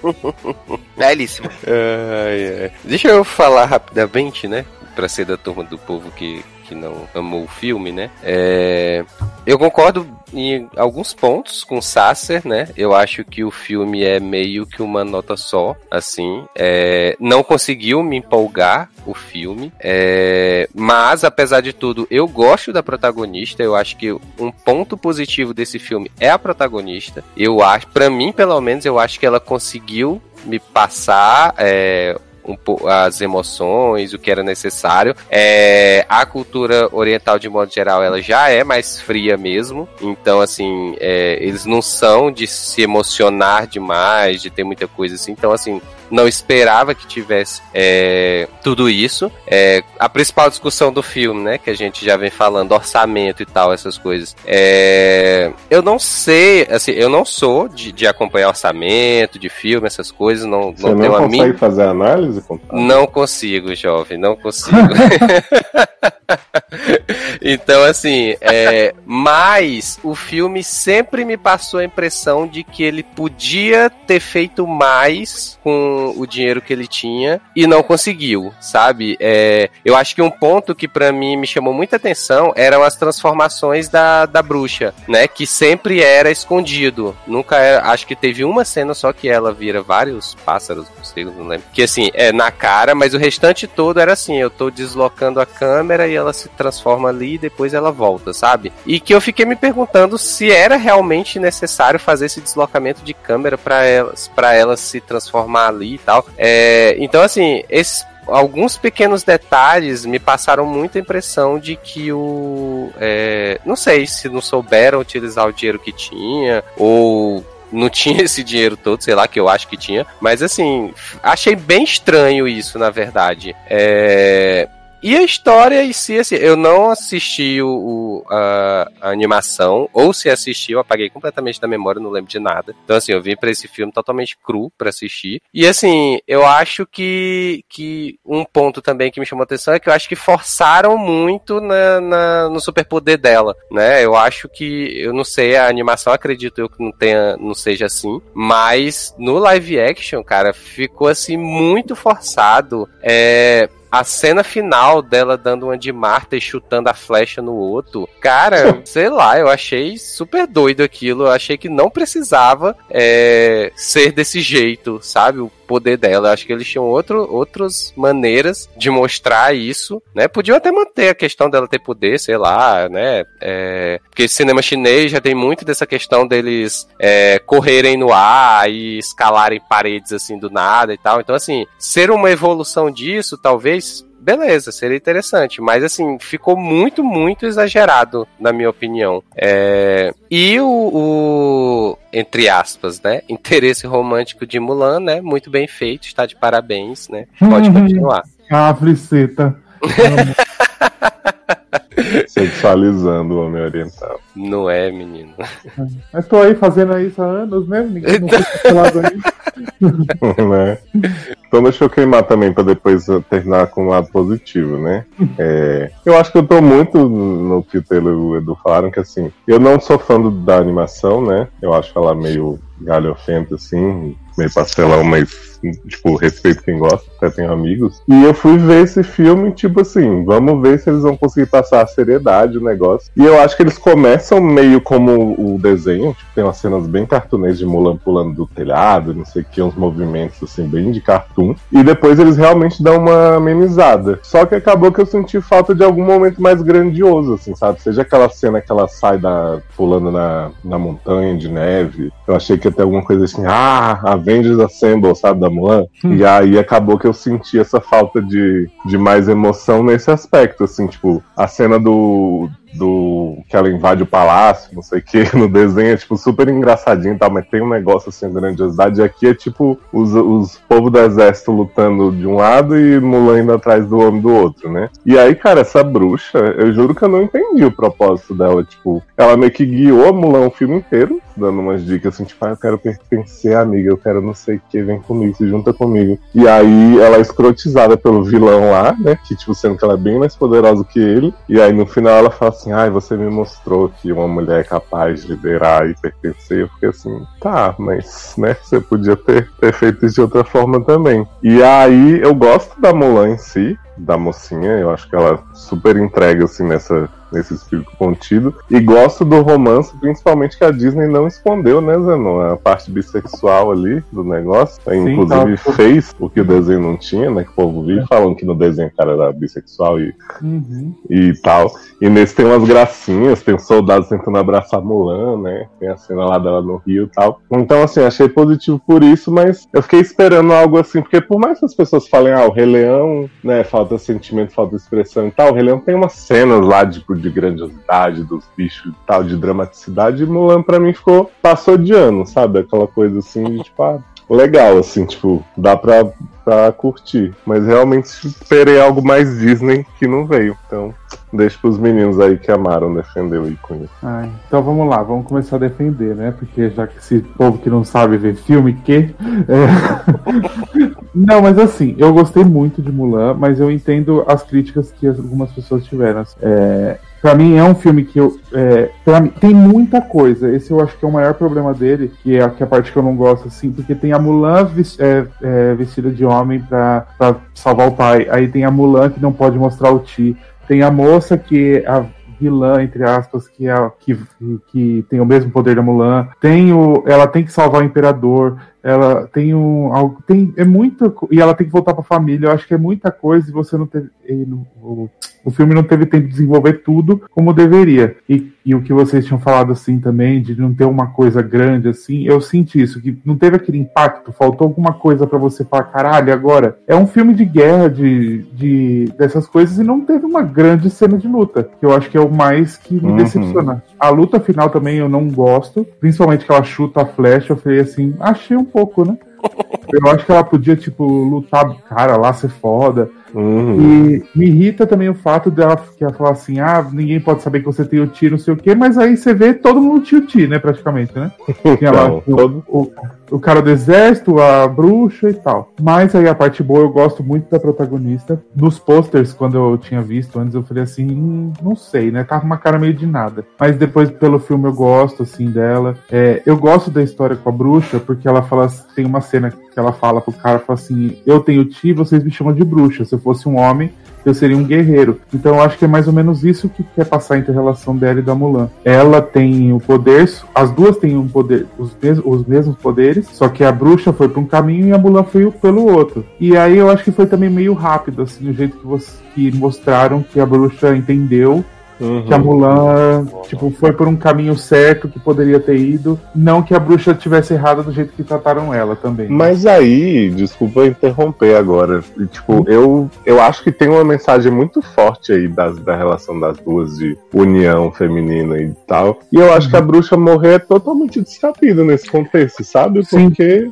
Mas tipo, honestamente, eu não acho que ela, assim, ela morreu, né? Mas eu não acho que se caso tenha uma continuação, que ela vai permanecer morta, entendeu? Por quê? Porque é, ela e a Mulan, elas são como se fossem a mesma moeda, só que em faces opostas. Pelo menos eu interpretei Hum. assim, tá? Uhum, O problema não é elas terem o Ti. O problema é elas serem mulheres. Que como Uhum. o Zanon falou, vários guerreiros do exército têm o Ti e por causa disso eles são exaltados. Porque eles são guerreiros especiais. Eles, eles são condecorados por causa disso. Eles conseguem enfrentar batalhas e de formas mais grandiosas e etc. O problema da Mulan e da bruxa é que pelo fato delas serem mulheres, todo mundo sabe que naquela época lá, até hoje se bobear, mas como aquele filme se passa mais no passado, né? Numa fábula, sei lá, na era medieval, não sei quando é que se passa, imperial da China, é, as mulheres sempre foram diminuídas, né? As mulheres foram feitas pra casar. É aquela parada de você ser, tipo, loyal. Qual, é que é que a, que a velhinha lá, quando a Mulan vai fazer.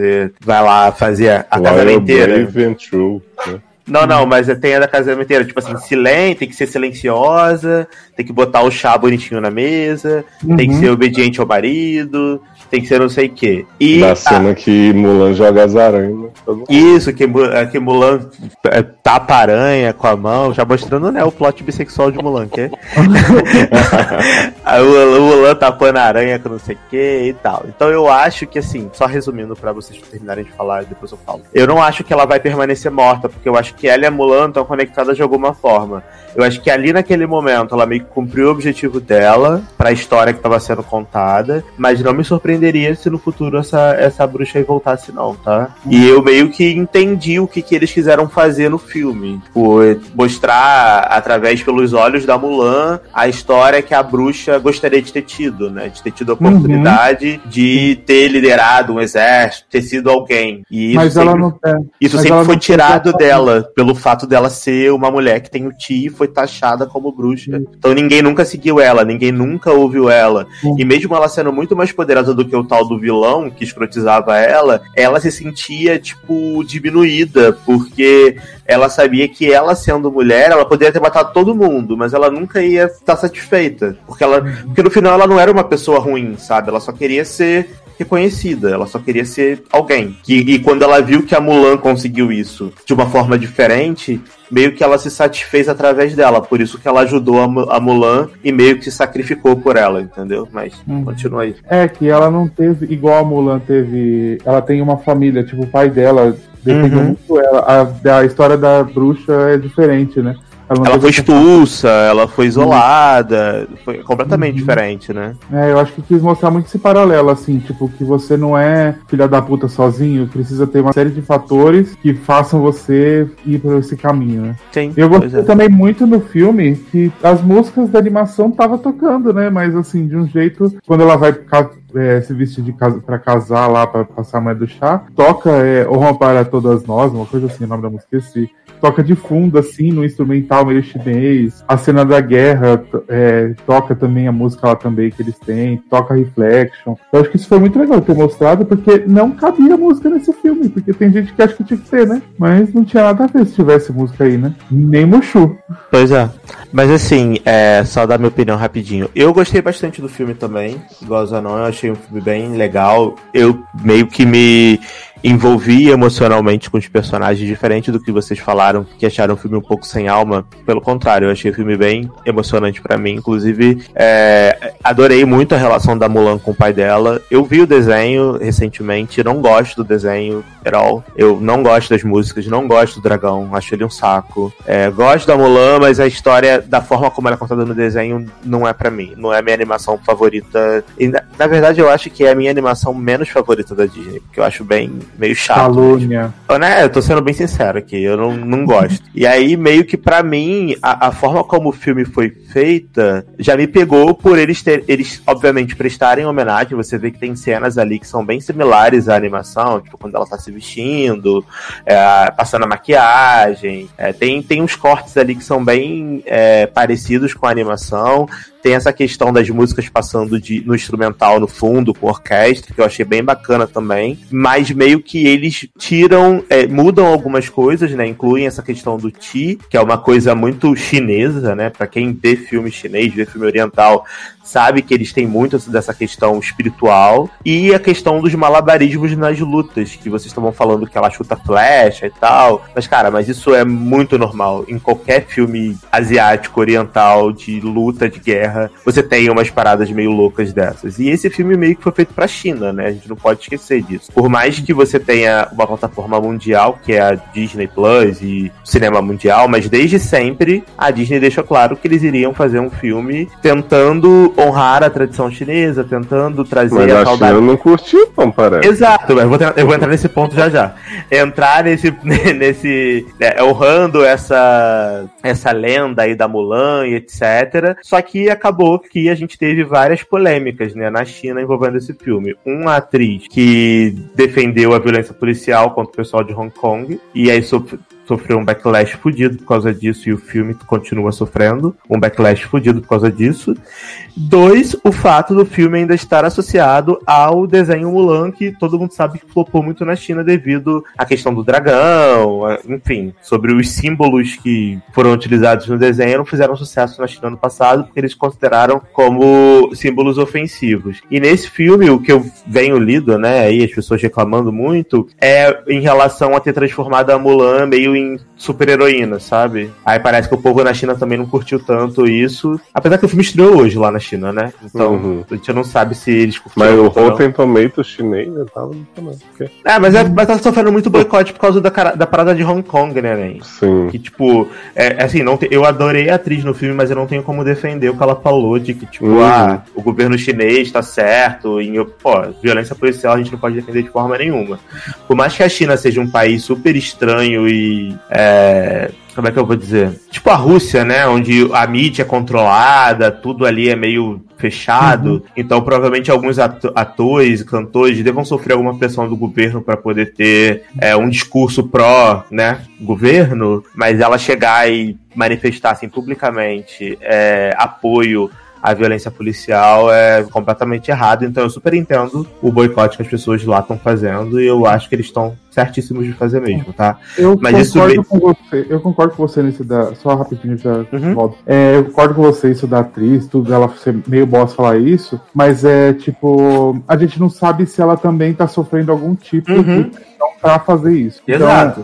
Como é cultura além do que a da a minha, assim, não que eu tô passando pano, não, mas assim, eu prefiro não me meter porque ela pode estar recebendo também uma represária, porque pra fa- poder fazer esse filme, alguma coisa a gente não sabe, e ela tem que se manifestar isso, e não que eu concorde que ela que tá certo, que tem que ter coisa policial, não, mas e nem quero também entrar muito nesse assunto, porque também isso aí é mais complicado do que a gente acha, mas só que, tipo, boicotar alguma coisa porque ela falou uma coisa dessas assim, eu acho meio, tipo, você não sabe o que tá acontecendo, entendeu? É, é, e é difícil a gente também dar uma opinião de fora, porque a gente não sabe exatamente a realidade da pessoa que tá falando aquilo. Mas eu, como telespectador do filme, de fora da China, vendo ela defender isso, eu sou completamente contra Uhum, ao que claro. ela falou. Mas eu também não sei se ela tá sendo ameaçada, se a família dela tá sendo ameaçada. Porque, gente, a gente vive num país, a gente não, vocês aí, né, que eu não tô no Brasil, que graças a Deus a gente ainda tem liberdade pra fazer bastante coisa. Infelizmente, na China não é assim que funciona. Todo mundo sabe que lá eles restringem muita coisa. Então a gente não sabe exatamente o que a pessoa tá passando, nem o que a fa- família da pessoa tá passando. Teve alguma ameaça. Mas entendo, ok. A- o filme tá passando por esses boicotes devido a isso. Mas eu acho que isso não tira nem um pouco o mérito do que o filme foi pra mim, sabe? Eu acho Uhum. que o filme. E eu, eu tive a oportunidade de ver esse filme no cinema hoje. Talvez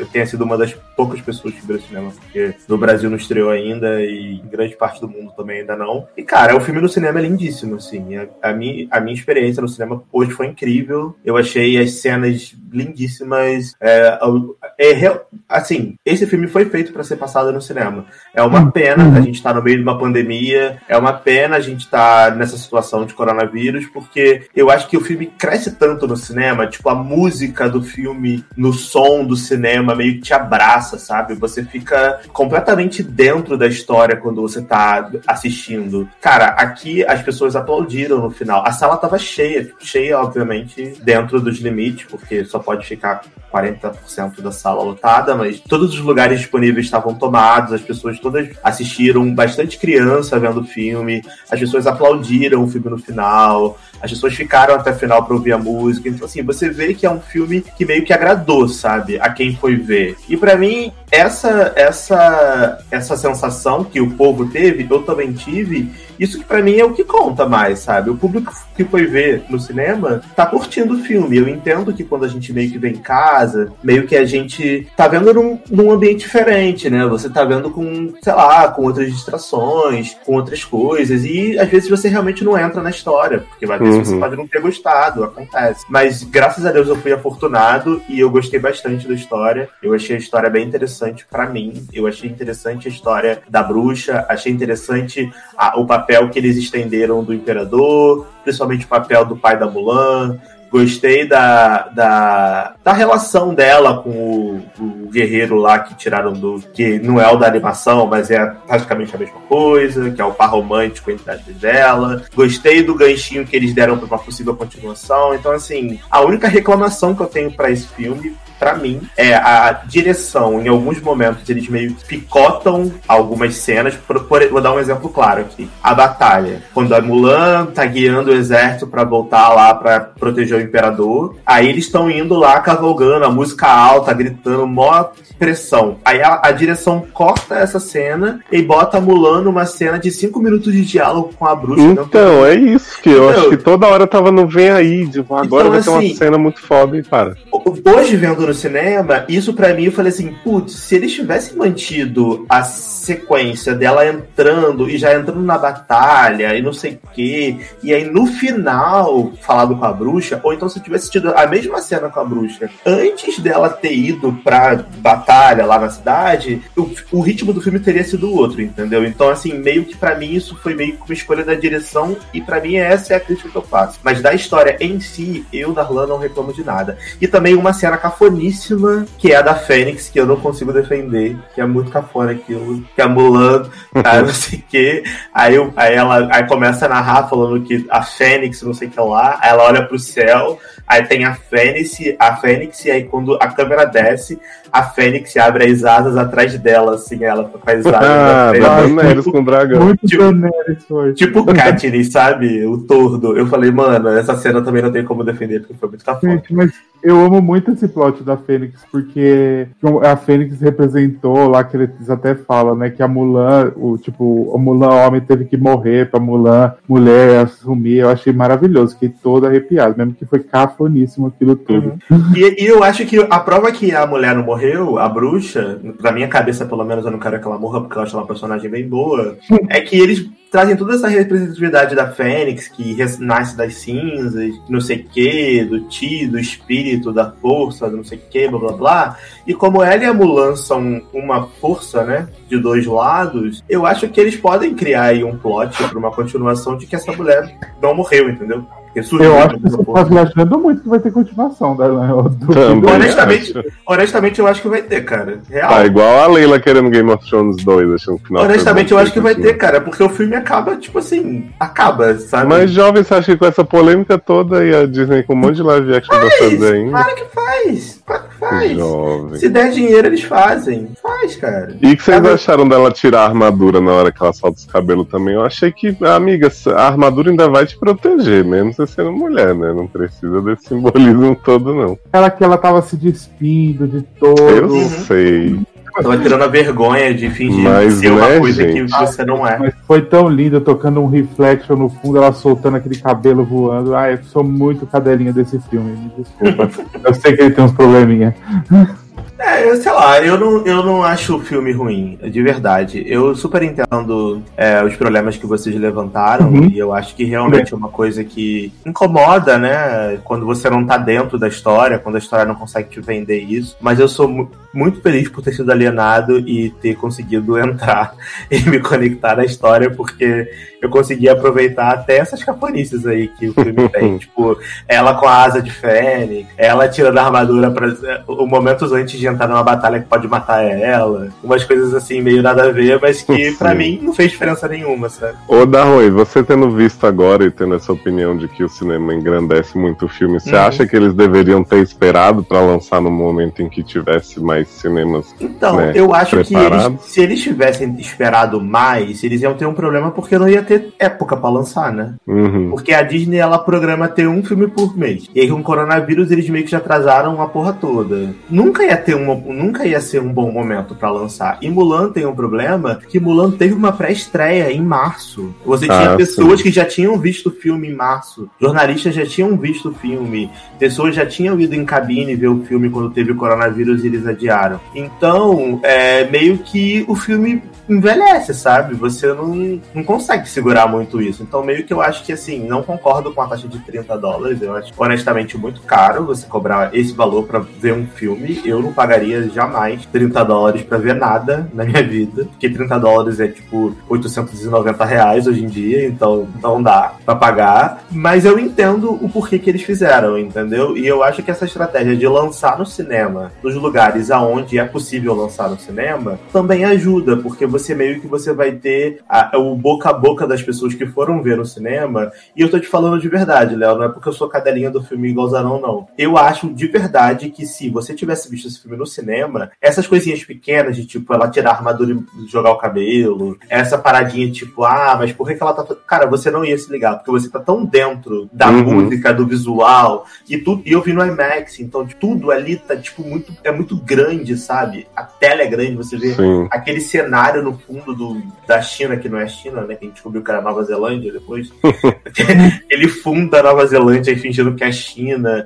E, cara, na minha opinião, o design de produção desse filme é maravilhoso. A fotografia desse filme é incrível. Vendo no cinema, principalmente, dá pra perceber as coisas. É, eu te perguntei porque assim, acho que é, todo mundo aqui tá na vibe, manda tudo que é filme, né? Quero Viúva Negra, quero Mulher Maravilha, manda aí no meu torrent amanhã. Mas ao mesmo tempo eu fico pensando, Viúva Negra, por exemplo, né? Não acho que a- a parece- Disney vai lançar no Disney Também Plus acho. Viúva Negra. Eu acho que eles Não, vão e aí eu adiar. fico pensando assim, porra, a gente tá há 10 anos esperando o filme da Viúva Negra, eu quero ver no cinema. Tipo, por Uhum. mais que eu esteja ansioso pra ver, não, não queria É porque, que eu- acontecesse é porque assim, mesmo. Mulan, eu acho que eles estavam numa situação muito merda. Porque quando estourou o coronavírus, ia, era exatamente, sei lá, no mês em que Mulan ia ser lançado, que era março. Ia ser na semana, se bobear. Uhum. Porque eu acho que. Eu não lembro quando é que os Estados Unidos fechou, mas, tipo, eu lembro que Mulan ia estrear, tipo assim, dia 20 de março, 25 de março, que era logo um pouquinho depois da nossa viagem, né, Sassi? Que a gente foi pra Paris. Isso, acho que era 27 de março, É, Que eu lembro que eu até falei, ah, a gente vai ver Mulan na Polônia, vocês vão ver no cinema, de lá, não sei o que, vai ser legal, nananã. E aí deu tudo errado. Mulan foi cancelado, né? Foi adiado. E aí, desde então, tá sendo adiado. Viúva Negra foi adiado uma vez, mas ninguém ainda viu o filme. Então, cara, Mulher Maravilha vai ser adiado de novo, com certeza. Não, não acredito que eles vão lançar Mulher Maravilha agora. Ainda mais com o flop que tá sendo Tenet. Estão falando, estão Não. querendo Ah, no, cagar. no Bra- no Brasil já adiaram de novo, né? Agora é Ah. 5 de novembro. É, estão querendo cagar a regra aí que, tipo, ai, Tenet super sucesso, 150 milhões no mundo. Gente, na É, onde que é sim. sucesso? Na onde que é sucesso isso? Um filme que tinha potencial para atingir bilhões, não dá, as pessoas não estão indo. Querendo ou não, nos Estados Unidos, eles têm um mercado muito forte de cinema. Então eu acho que Uhum, a Disney ela foi muito esperta de não ter lançado Mulan no cinema. sim. Porque, cara, eles iam perder dinheiro. Be- E, E, e Tantas Mulan pessoas é não estão indo que não estão nem preocupadas em piratear Tenet Novos Mutantes, né? Cadê a versão? Cara, e cara? Mulan, diferente de né? Tenet, é um filme familiar. É um filme pra você ver pra sua família, pros seus filhos, pra né, criança. Disney Plus é, é streaming pra criança. Então, você lança no Disney Plus e você cobra 30 dólares, tá bom, a família tem aí uma mãe, um pai e dois filhos, 30 dólares, pai paga. E a criança vai poder ver Mulan todo dia, se ela quiser. Em casa, entendeu? Em segurança, no conforto do lar. Porque eles disseram que o, o, o Mulan fica desbloqueado lá pra sempre, no teu Disney Plus, entendeu? Não é 24 horas, é pra sempre. Então, meio que, cara, eu acho que eles pegaram o streaming familiar deles e fizeram a jogada. Já com Viúva Negra, eu acho que eles iriam até arrecadar mais do que Mulan se eles lançassem no streaming, tá? Mas eu acho que eles não vão fazer. Eu acho que eles vão segurar, esperar aí talvez a vacina ou algo do tipo e mudar o calendário. A Marvel é mais fácil, né? Porque você já tem as datas fixadas. Então, Viúva Negra tava pra novembro, vai botar pra fevereiro, o filme de fevereiro pra julho, de julho pra novembro. Só vai adiando assim, né? Um pra um pra trás e paciência. E honestamente eu acho que depois que sair a vacina, você tem um filme do Caribe de Viúva Negra, de Mulher Maravilha pra lançar no cinema, cara, os filmes vão arrecadar muito, eles vão ganhar muito dinheiro, porque as pessoas estão querendo ir no cinema, as pessoas estão com saudade no cinema. Então você imagina, se to- todo mundo tomou a vacina, saiu aí, gente, todo mundo vacinado, é seguro, tá liberado no cinema. Porra, aí você lança uma viúva negra nessa semana, mano, todo mundo vai ver. Não tem como. É, A Disney, a Disney vai arrecadar um dinheiro fudido. Aí você vai perder esse potencial de dinheiro pra botar no Disney Plus. Eu acho que eles só colocaram Mulan porque Mulan já tava na polêmica de Hong Kong,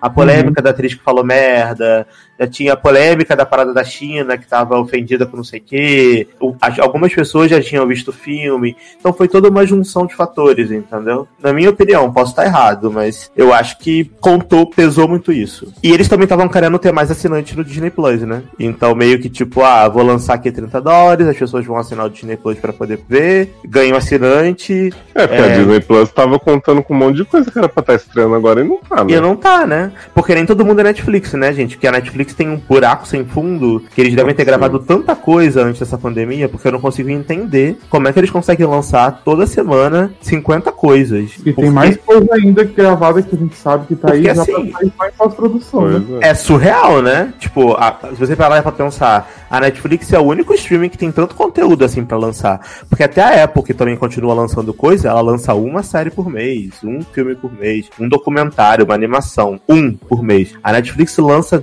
18 coisas por semana. É surreal, entendeu? E aí a Disney Plus não tem esse conteúdo pra lançar. Então meio que botar Mulan era uma forma de manter a assinatura e atrair novos. Então eu meio que entendi o porquê que eles quiseram fazer.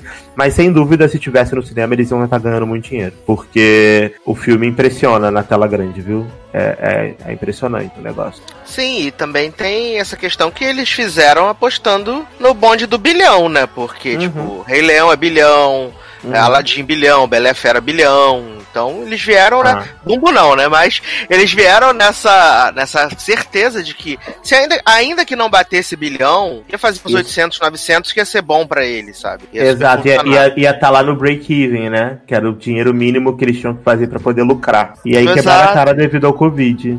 Mas uma coisa que tá me incomodando bastante nesse filme, não nesse filme, mas nas discussões, não é o caso daqui, da gente, tá? Mas eu tenho visto muita gente falando, ai, porque eu queria minha Mulan com igual desenho, Mushu. Só que as pessoas que estão falando isso foram as pessoas que criticaram quando o Rei Leão fez copy-paste. Uhum. Então, assim, gente, caralho, decide, entendeu? Se você quer um filme igual à animação ou se Uhum. você quer um filme diferente. Porque, assim, quando o Rei Leão lançou o filme igual à animação, eu vi uma porrada de gente enchendo a porra do saco de que era igual à animação frame por frame. E por isso o filme era ruim. Na Bela Aí Fera é a agora- mesma coisa. A Bela Fera a mesma coisa. Todos os filmes da Disney era, ah, eu não preciso ver de novo porque é o mesmo filme, só que com, com CGI diferente. Aí agora, a Disney lança Mulan, que é uma, uma adaptação do desenho, e muda uma porrada de coisa, adapta, toma a liberdade de mudar, e as pessoas estão reclamando que mudou e queria o dragão e queria a música. Então, assim, gente, decide qual vai ser E é a aquela velha máxima, a animação continua lá pra você assistir, Uhum. né? Tá Exato, fazendo. exatamente. Então, assim, se você quer ver o dragão, você quer ver a música, gente, a- a- compra, assina o Disney Plus, vê a animação. Tá de boa, tá liberado, entendeu? Esse filme é um filme diferente. É uma outra vibe, é uma outra releitura. Tá liberado não gostar. Mas, pô, se não vai gostar, não gosta porque o filme é ruim, não gosta porque achou o roteiro truncado, não gosta porque a atriz, era, como o Sasha falou, a atriz não me vendeu nada, não, não me, não me, né, não consegui me envolver, com argumentos. Agora, não porque, ai, gente, não tinha o dragão, não tinha as músicas que eu gostava, então eu não gostei do filme. Não, Deu e outra- desenho. É, um reboot, live action, essas coisas, eu tenho que ser diferente. Não adianta você fazer igual. Você já tem uma coisa que é daquele jeito, você quer fazer igualzinho pra ter a mesma coisa. Eu acho Não, que. E, e eu quer- acho que o sucesso de Aladdin tá aí pra provar isso, né? Que assim, pegou uma animação, mudou algumas coisas e ficou muito legal. Tudo bem, mantiveram as músicas, mantiveram os personagens e tal, mas Melhor eles, live action, Aladdin. na minha opinião, Aladdin é o melhor live action da Disney, de longe, tá? De longe. E honestamente, o meu segundo favorito no momento eu acho que é Mulan. E depois Ai. vem a Bela e Fera. Eu também. Eu Porque eu, eu não consigo me lembrar de um outro live action que eu tenha gostado, assim. Rei Leão eu gosto, óbvio, pela história do Rei Leão. Talvez esteja em quarto, mas no meu ranking Disney, eu acho que Aladdin em primeiro, Mulan em segundo, Bela e Fera em terceiro e Rei Leão em quarto. Cinderela em último, porque eu acho um saco. Beijo Eu pra quem Ah, eu gosto de Cindy. Lily é muito fofo. Lily é maravilhosa, mas a história da Cinderela, desculpa, acho um saco. Então, e, e sabe, o o- público-alvo. eu, a gente tá estendendo bastante esse assunto, mas assim, eu tenho visto muitas pessoas revoltadas com live action da Disney, né? Tipo, tem que acabar. O povo de pequenas sereias racistas aí que estão se doendo, não sei o que, destruiu minha infância, blá blá blá. E assim, gente, vamos aceitar que a gente tá assistindo, a gente gosta, a gente não sei o que, mas os live action estão sendo, claro, estão sendo feitos para esse público nostálgico que com certeza vão ganhar dinheiro, mas em teoria os live action são das crianças de agora, porque essas crianças não vão ter paciência de ver Cinderela em desenho antigaço sem ritmo nenhum, entendeu? Então, tipo, por que, que vocês estão querendo ditar a regra de como tem que ser o negócio se não é pra gente? É, velho, vai, vai procurar sua vaga no asilo pra encher o saco das crianças. Gente, Ai, não, não dá. É porque a reclamação é desse povo, não tem reclamação de gente mais nova. Eu não, eu Pois é. não vejo, é só de quem tem 30 anos pra cima. Não tem gente de 11 anos dizendo assim, ai, gente, Mulan, não sei o que é a música. Gente, foi tão fofo hoje no cinema, as criancinhas saindo, é, super feliz do cinema. Tinha a menininha lá, uma menininha que foi de kimono, apropriação cultural, né? Porque é tudo branco louro. Mas foi de kimono ver o filme. Então, assim, você via que, tipo, talvez a mãe e o pai gostava e vestiu a criança assim. Pode ser. Mas é fofinho. As crianças saíram felizes do cinema, entendeu? Então, eu acho que meio que o filme atinge o objetivo pro público-alvo, né? A gente que é velho e ranzinza, que fica reclamando que não tem o dragão. A criança nem sabe que esse dragão existe, sabe? Menino, eu posso Você não dizer, tem ideia. eu acompanho, assisto o anime de Pokémon até hoje, e tem gente que reclama que o anime é muito infantil. Eu falei, caralho, você tá vendo, você não tem que reclamar, aceita e cala a boca. Calado branco. É, né? Mas é isso, viu, gente? Assistam Mulan. Assista. Reclama de Cavaleiro do Zodíaco Nova, que é uma bosta. Que as crianças que estão vendo agora não vão saber como era bom. Mas, gente, real, tá liberado reclamar, viu? Não gostou, não tem que fingir que gostou, não. Tá? Não gostou, não Sim. gostou. Ainda mais a gente, né, que reclama É. também. Exato. Se tiver que reclamar, eu reclamo também, mas eu realmente gostei bastante. Então, se você gostou também, me chama aí no, no Reclamam pelos comentar. motivos certos, que são os que a gente aprova, né? Porque Exato. Reclama. me- se, pra- se você quiser me chamar pra reclamar de The Boys e falar bem de Mulan, eu sou a pessoa pra ajudar vocês. É Ih, isso. menino, mas deve ter um público de The Boys aí que a galera tá dando cada piruetada pra defender que você nem imagina. não é, menino? Amo, amo. E lembrando que Mulan estreia no Brasil em 17 de novembro, junto com a chegada do Disney Plus, né? Ah, mas vai estrear no cinema? Também aí, quando lançar o cinema, abrir o cinema? Não, vai estrear só no Disney Plus mesmo, no caso aqui. Ah, A questão Ah, não vai ter no festival? Já, tem quase, tem quase cidade nenhuma fazendo, né? Porque ainda não reabriu os cinemas aqui no Brasil, né? São Ah. Paulo tá previsto pra semana que vem, mas ainda não é garantido, Rio ainda não abriu, então ainda tá meio. Aqui em Brasília liberaram, né? Porque é só o primeiro estado que, né, de contaminação atual. E aí falaram assim, bom, tá na hora de abrir o cinema. Garoto, mas a média móvel dos casos agora caiu 42% no Brasil. Foi sim. Nem é mascarado. Se, se a Cadê? Globo tá dizendo que é 42% negativo, né? Então eu vou acreditar, Globo lixo. né? Se a Globo, se a Globo tá pró-governo agora, vamos acreditar. É o auge. Mas então vamos aqui para merchans e despedidas, então. Nesse podcast Pocket aí, se juntar com o programa do M, você tem aí 17 horas de conteúdo pra você no final de semana. É. Praticamente um episódio de The Boys só de conteúdo. Eu ia falar, eu ia falar exatamente isso. É. Meninos Anon, merchans e despedidas. Gente, obrigado por ter escutado até aqui. É, me segue lá no Twitter, no Instagram, arroba com Zanon. E é isso, e vamos torcer, né, pra Netflix liberar logo live action das Wings. Beijo. Toda Toda- semana isso. Até liberar essa foto ser horroroso, eu vou vir reclamar. Tem li merchans e despedidas. Então, menino, mais um programinha aí pequeno pra nossa conta, né? Que a gente sempre fala pouco aqui. É, me segue no Twitter e no Instagram como Taylor Rocha, né? Pra variar, a gente tá lá sempre dando pequenos spoilers do que vem por aí, né? Exatamente. Tô bem. E você, menino Darlan? Aí já amanheceu na Polônia. O que, que você tem de merchans e despedidas? Mas ó, a prova de que o verão foi embora é que já são 5 e pouco da manhã e ainda está de noite. Bom. Então, Geralmente no verão, 4 da manhã já tá de dia. Mas enfim. É, gente, pra- muito obrigado. Pra quem quiser me seguir, Generosode nas redes sociais. É, tô muito animado e Cote Kratos também. Pra quem quiser seguir lá o Instagram do meu gato que quebrou meu computador, mas eu continuo amando ele. É, e é isso, viu? Eu acredito em Ramulan. Beijos. Você, menino Leozinho, merchans, despedidas, Bom, anúncios. gente, desculpa os mulanas, os The Boys eles não peçam desculpa não, porque, olha, vou te Só a contar, verdade, né? cada um que vocês andam aprontando. É, entrem lá no seriadores.com.br para ouvir os outros, os outros podcasts da Holding. Tivemos aí recentemente um trajeto da escrita com o Felipe Lima, contando sobre seus contos e falando sobre representatividade LGBTQIA+, de uma forma geral, tá muito bacana. E teremos novidades aí nas próximas semanas. E, já que falei no podcast do M, fala aqui também. Quem tiver sugestão de categoria de indicado seriedade, não posso deixar de falar, manda agora que a gente tá iniciando o processo com agilidade para poder. Com os velhos do pra Né? Os velhos da Exato. academia, tá escolhendo, né? A gente vai entregar, vai servir uma cerimônia pra vocês do jeito que vocês merecem. Adoro! Ai, lembrando, né, que você pode nos apadrinhar aí, né, a partir da menor cotinha, tanto no padrim.com como no PicPay, né, você procura lá por logado, procura por seriadores barra sede no ar e também por Eric Small Talk. E a partir da menor cotinha, tamo aí. É, mandar beijos e abraços para todos os nossos padrinhos e madrinhas, vocês fazem essa rodinha aqui girar. Muitas graças, né, dois programas essa semana, sucesso. É, e também mandar beijos e abraços para todo mundo que comentou nas últimas edições do nosso podcast. É, é o segundo melhor alimento maravilhoso, né? O primeiro é o dinheiro, depois você pode deixar os seus comentários lá que a gente agradece também. Muito obrigado, tá bom? Muito se alimenta de dinheiro. Lógico, menino, com dinheiro compra as comidas, né? Olha.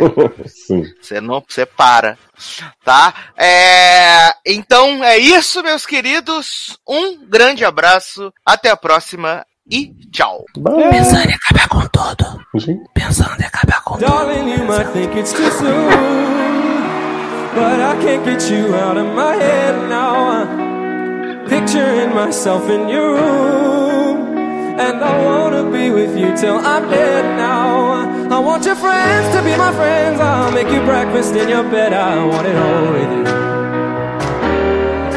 And if I'm coming on too strong, it's cause I've waited far too long for someone just like you.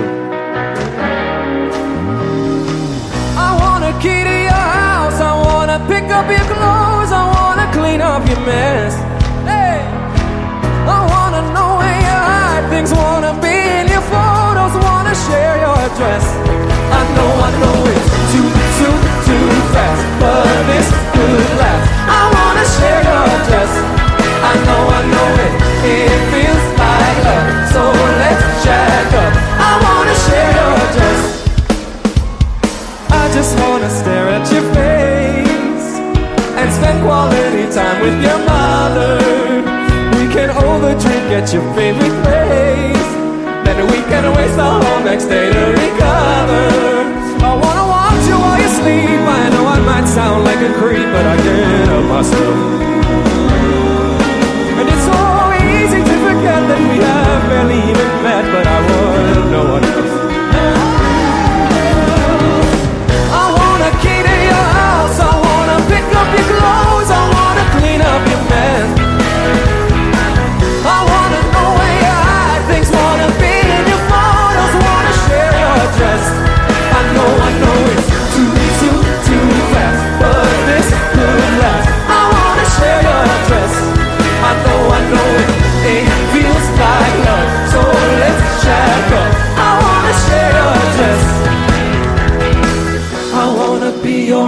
emergency contact. You can put me down, cause you know I know you best.